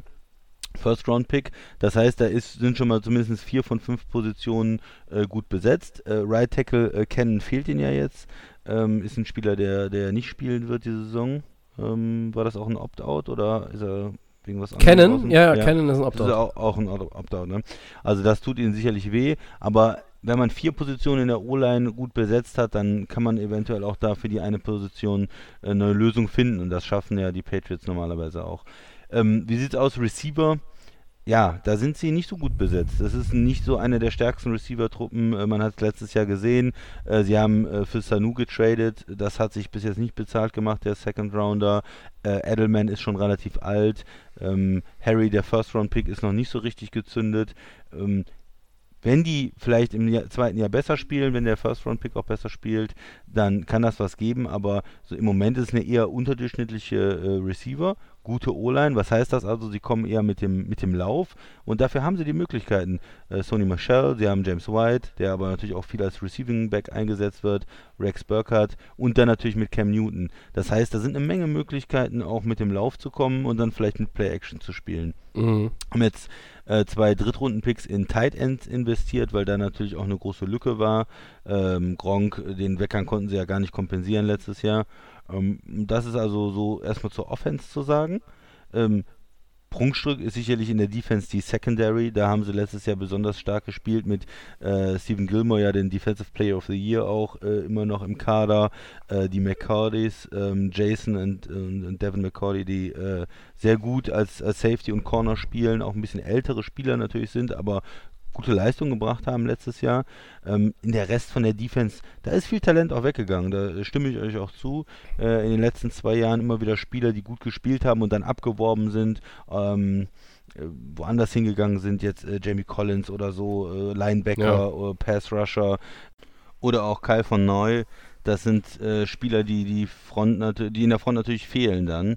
Und äh, man hat jetzt eine zweigeteilte Defense in New England, die immer noch sehr talentierte Secondary, auch äh, Jonathan Jones ist ja ein talentierter Spieler oder JC Jackson, also die haben auch Tiefe da, was Corner Safety angeht, aber vorne Pass Rusher, Linebacker, gerade jetzt auch, wo Hightower dann nicht spielt, ja, da muss ich äh, Belichick eine Menge einfallen lassen, äh, da was zu basteln, da eine Run-Defense zu basteln, da einen Pass-Rush zu basteln und da ähm, neue Spieler ranzuführen. Ja.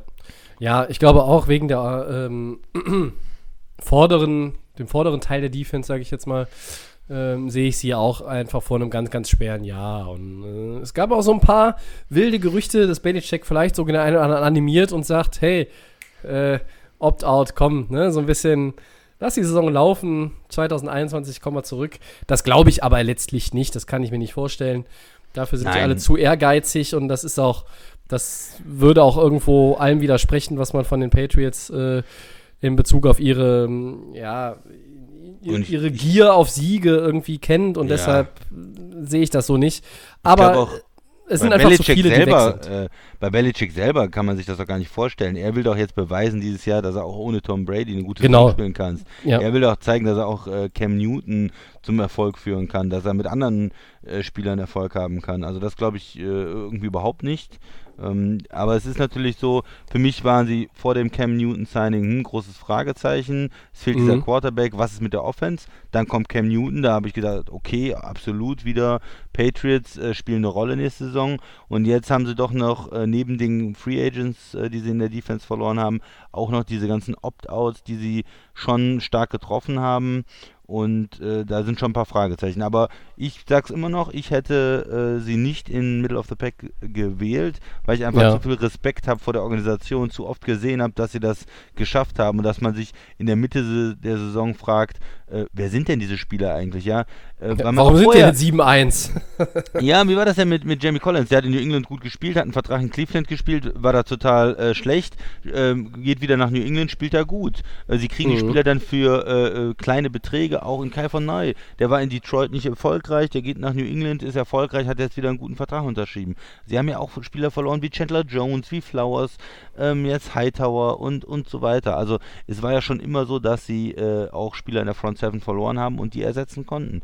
Und äh, solange ich das nicht sehe, dass die Patriots 7-9 gehen, solange glaube ich das einfach nicht. Und ja. äh, ich habe auch Respekt vor Cam Newton als Quarterback, als äh, ehemaliger MVP. Der hat auch was zu beweisen.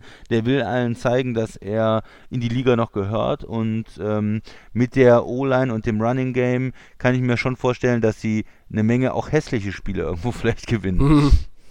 Ja, ja, das stimmt. Da, das muss man immer irgendwo mit ein, einbeziehen oder, oder damit rechnen. Ich glaube, ähm, das ist das ist ein bisschen schwieriger, als die Patriots irgendwo einzustufen durch diesen Cam Newton. Ähm, ja, nicht, ist ja kein Trade, sondern ist diese Cam Newton Verpflichtung. Verpflichtung, ja. ja. Ähm, würdest du oder hättest du die Patriots zu Middle of the Pack gepackt, wenn Stittem der Starter wäre und Cam Newton nicht im Roster? Oder wärst du trotzdem so mit dem Argument, ah, es ist Belichick und, und die Defense. das sind auch die Patriots und die Defense? Ja. Wie ist es also dann? ich, ich, sag, ich sag mal mit der äh, mit dem Opt-outs und äh, Stidham auf jeden Fall. Mhm. Ähm, ohne die mit der mit der sag ich mal kompletteren Defense mit Hightower, mit Chang, äh, mit Cannon hätte ich mich da auch schwer getan, glaube ich, weil ähm, ja, weil auch letztes Jahr die Offense vielleicht nicht so gut war, aber man trotzdem immer noch res, äh, Respekt vor dieser Defense und Respekt vor diesen Patriots haben muss. Klar. Ich meine, Josh McDaniels ist weiterhin der Offensive Coordinator, ne? der findet auch immer Lösungen. Bill Belichick ja, wird sich in der Defense mit, mit einmischen. Steve Belichick und Gerald Mayo sind als Defensive Coordinator zwar angegeben, aber ähm, du weißt ja, der Imperator hat seinen Einfluss. Ähm, ja.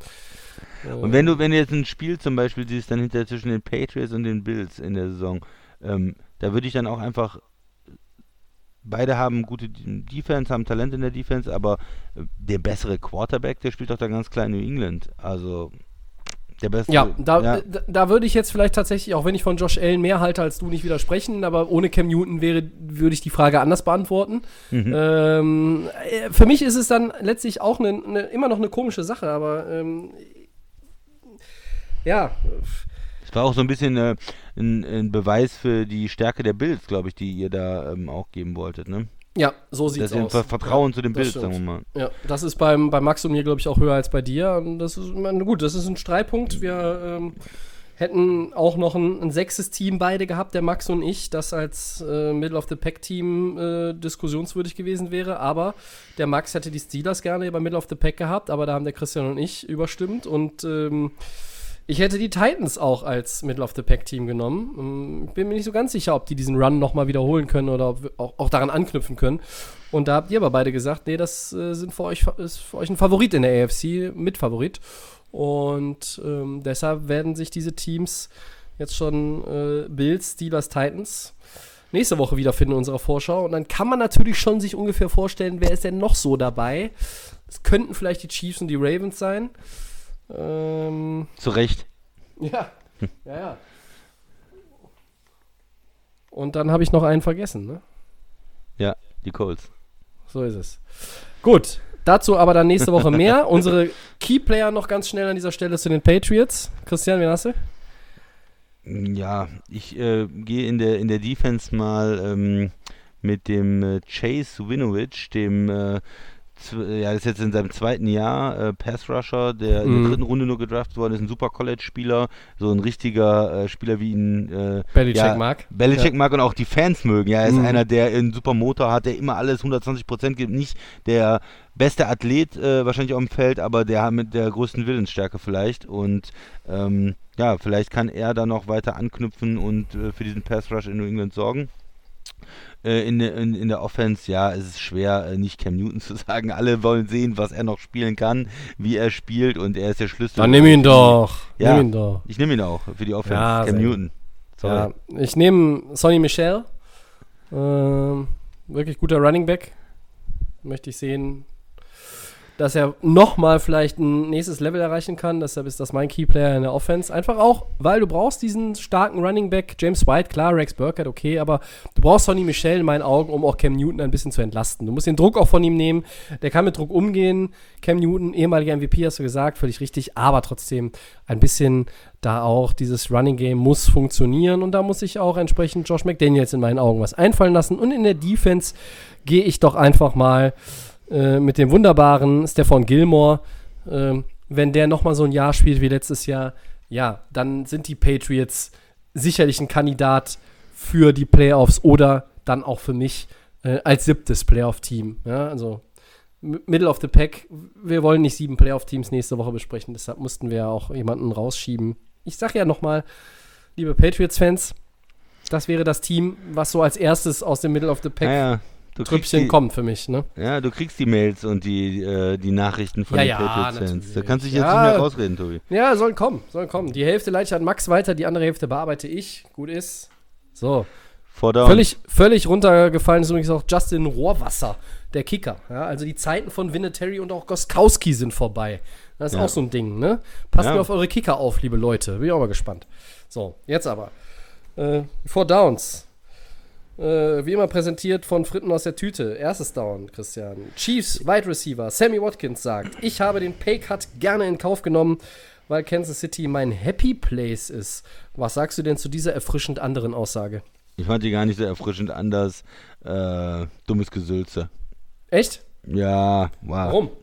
Ja, er hätte auch nur anders nicht mehr Geld bekommen. Er ist einfach nicht so ein toller Spieler. Er musste einfach den Packard auch hinnehmen und er hat klar den Super Bowl gewonnen jetzt mit, äh, mit den Chiefs und äh, gut ist. Ja, aber Moment, da sich da irgendwie du, du hast ihn doch, Du hast ihn doch hier mit äh, zum, zum Top-Trio der Receiver mit reingenommen. Er ist ein, er ist ein guter Receiver, aber er, hatte, er war ja auch ein bisschen überbezahlt, muss man sagen. Ja, mit 14 äh, Millionen im, äh, in diesem Jahr wäre er schon überbezahlt. Da gebe ich genau, also äh, Top-Trio ist aber nicht er der beste Receiver in Kansas City. Er ist in seinem eigenen Team nicht der Nummer 1 Receiver und er ist, wenn du jetzt auf Passcatcher gehst, nicht mal die Nummer 2. Er ist die 3 und ja. vielleicht in Zukunft irgendwann auch die die 4. weil er dann noch überholt wird. Und da kannst du einfach nicht 14 Millionen verdienen. Und deswegen, äh, alle wussten ja, dass er irgendwo einen Paycard nehmen muss, Ja. sonst hätten sie ihn entlassen. Äh, Kansas City hat ja auch ein bisschen Cap-Probleme und woanders hätte er auch nicht viel mehr bekommen. Also klar kann man das hinterher so, ähm, so hinstellen und er ist auch sicherlich in, äh, gerne in Kansas City, aber äh, Happy Place, weiß ich nicht. So, du fandest es gut anscheinend. Äh, naja, also. Ich habe jetzt schlecht Äh, äh, geredet. Äh, nein, es, es ist eine gute Einstellung, gerne mehr davon. Aber ähm, wenn man sagt, Gewinn macht mehr Spaß als andere, nicht jeder in der Position von Sammy Watkins spielt halt auch mit Patrick Mahomes zusammen. Ja? Ja. Wer, wer vielleicht mit Derek Carr spielt oder mit Daniel Jones, Dwayne Haskins oder dem Weihnachtsmann ähm, oder mit Mitch Trubisky, der hat vielleicht nicht so viel Bock äh, und sagt, ja, dann nehme ich doch lieber noch die 5 Millionen mehr. Also von daher, ja, ist ganz nett, aber äh, ist es für ihn auch leicht zu sagen. Er spielt bei den Chiefs. Zweites Down. Christian. Ja, also noch zu, zu Watkins. Er kann ja auch, vielleicht noch ein Kommentar, er kann ja auch ein bisschen Geld äh, noch zurückbekommen über Incentives, glaube ich. Also, Ja. Okay. Er wird auch nicht verhungern, sagen wir mal so. Nein, er hat genug Geld schon verdient. Äh, Titans Pass Rusher Vic Beasley hat eine Geldstrafe von 500.000 Dollar bekommen, weil er zehn Tage unentschuldigt beim Trainingscamp gefehlt hat. Deine Meinung, Tobi?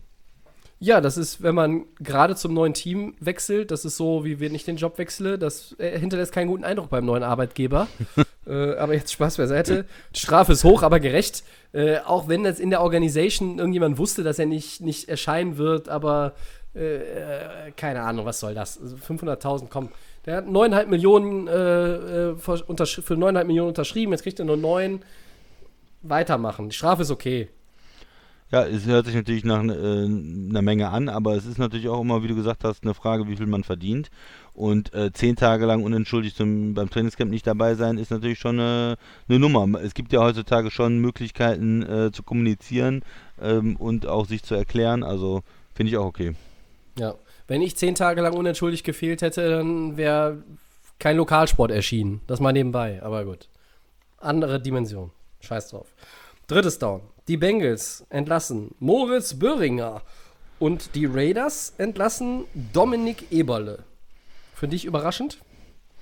Nee, überraschend vielleicht nicht. Ist natürlich irgendwo immer schade, wenn man hat ja immer die Hoffnung, dass so Spieler dann auch irgendwann eine Chance bekommen, wirklich mal ähm, weiterzukommen. Aber es ist natürlich unheimlich schwer. Es erinnert vielleicht, äh, erinnert uns daran, dass es unheimlich schwer ist, ähm, auch wirklich in so ein NFL-Roster reinzukommen, Spielpraxis zu bekommen dann. Äh, ja, äh, nee, überraschend nicht, schade schon.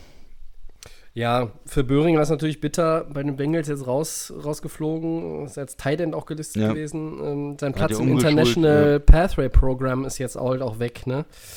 Und der NFL-Traum ist in weiter Ferne. Er kann jetzt dann äh, die nächsten Tage auch gesigned werden von jedem Team für Practice Squad whatsoever. Ich äh, weiß nicht so recht, ob er nochmal irgendwo eine Chance bekommt. Vielleicht kommt da auch mal eine Rückkehr nach Deutschland ähm, tatsächlich bald in Aussicht. Es ist schade, natürlich. Wir drücken unseren Deutschen immer die Daumen, aber ähm, ja, vielleicht war es dann aber auch irgendwo fehlten ein paar Prozentpunkte. Und bei, bei den Kickern, Dominik Eberle ist ja Kicker, ist es sowieso immer schwierig. Da, da hast du ja auch nur, du gehst halt mit zwei Leuten, zwei Kickern im, im- Roster nur in die Saison und Daniel Carlson war da irgendwie jetzt auch derjenige, den er sich, der nicht ausstechen konnte. Ähm, der hat aber auch schon natürlich ein paar Spiele gemacht in der NFL. Hat mich jetzt nicht überrascht, ehrlich gesagt. Okay, viertes Down. Darf ich ja vorlegen. Ein, Oh ja. schnelles, ein schnelles Wordplay. So, das Signing von äh, der, der 49ers von Tight End Jordan Reed ist Furchtlos. Es ist furchtlos, weil man ja weiß, wie viele Verletzungen dieser Mann in den letzten Jahren hatte und auch nie an seine alte Form, die er irgendwann mal vor vielen, vielen Monaten hatte, anknüpfen konnte. Deshalb ist es ein furchtloses Signing der 49ers. Es ist natürlich auch kein teures Signing. Ich habe die Zahlen jetzt nicht vor, vorliegen.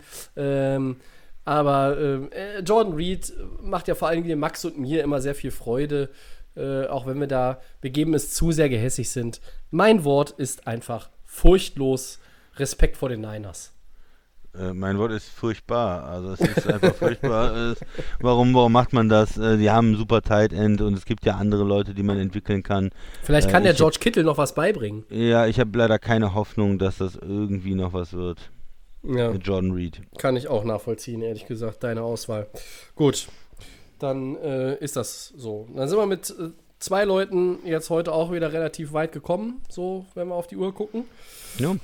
Äh, ein paar technische Probleme zwischendurch habt ihr alle nicht mitbekommen. Hauptsache, die Episode ist am Ende zusammengeflickt in einen Teil. Wir sind durch. Ich danke dem Christian fürs Mitmachen, Sehr gerne. denn ich weiß, auch bei ihm ist die Temperatur im Innenbereich des Anwesens nicht die 1000 absolut Grad. geilste. Ja. Wir bedanken uns heute als Duo, aber natürlich auch im Namen von Max äh, für euer Interesse an unserem Podcast, den ihr gerne bitte weiterempfehlen solltet und endlich auch mal müsst. Ne? Nicht immer sagen, mache ich nächste Woche. Macht es jetzt. Ja? Ihr kennt doch so viele Leute, die Football geil sind. So, wir verweisen auf unseren kostenlosen Podcast. Den gibt es wie immer bei Soundcloud, bei Apple Podcasts, bei Spotify und bei den Kollegen von The Fan FM. so ist es. Bei Facebook und bei Twitter könnt ihr mit uns in Kontakt treten, äh, zu was auch immer. At Delay of Game NFL und bei Instagram findet ihr uns unter Delay of Game unterstrich Podcast. Wir sind nächste Woche wieder da, damit Folge 139. Möglicherweise ist das auch die Gradzahl in meinem Wohnzimmer dann an dem Abend, wer weiß es schon. Dann gibt es Teil 3, die Favoriten der AFC. Ich freue mich jetzt schon. Ähm, Christian und Max sind bestimmt auch wieder am Start. Auf Wahrscheinlich wird es ja Dienstag. Wenn nicht, sagen wir euch Bescheid. Ihr werdet es mitbekommen. Bis dahin, schöne Woche. Ciao.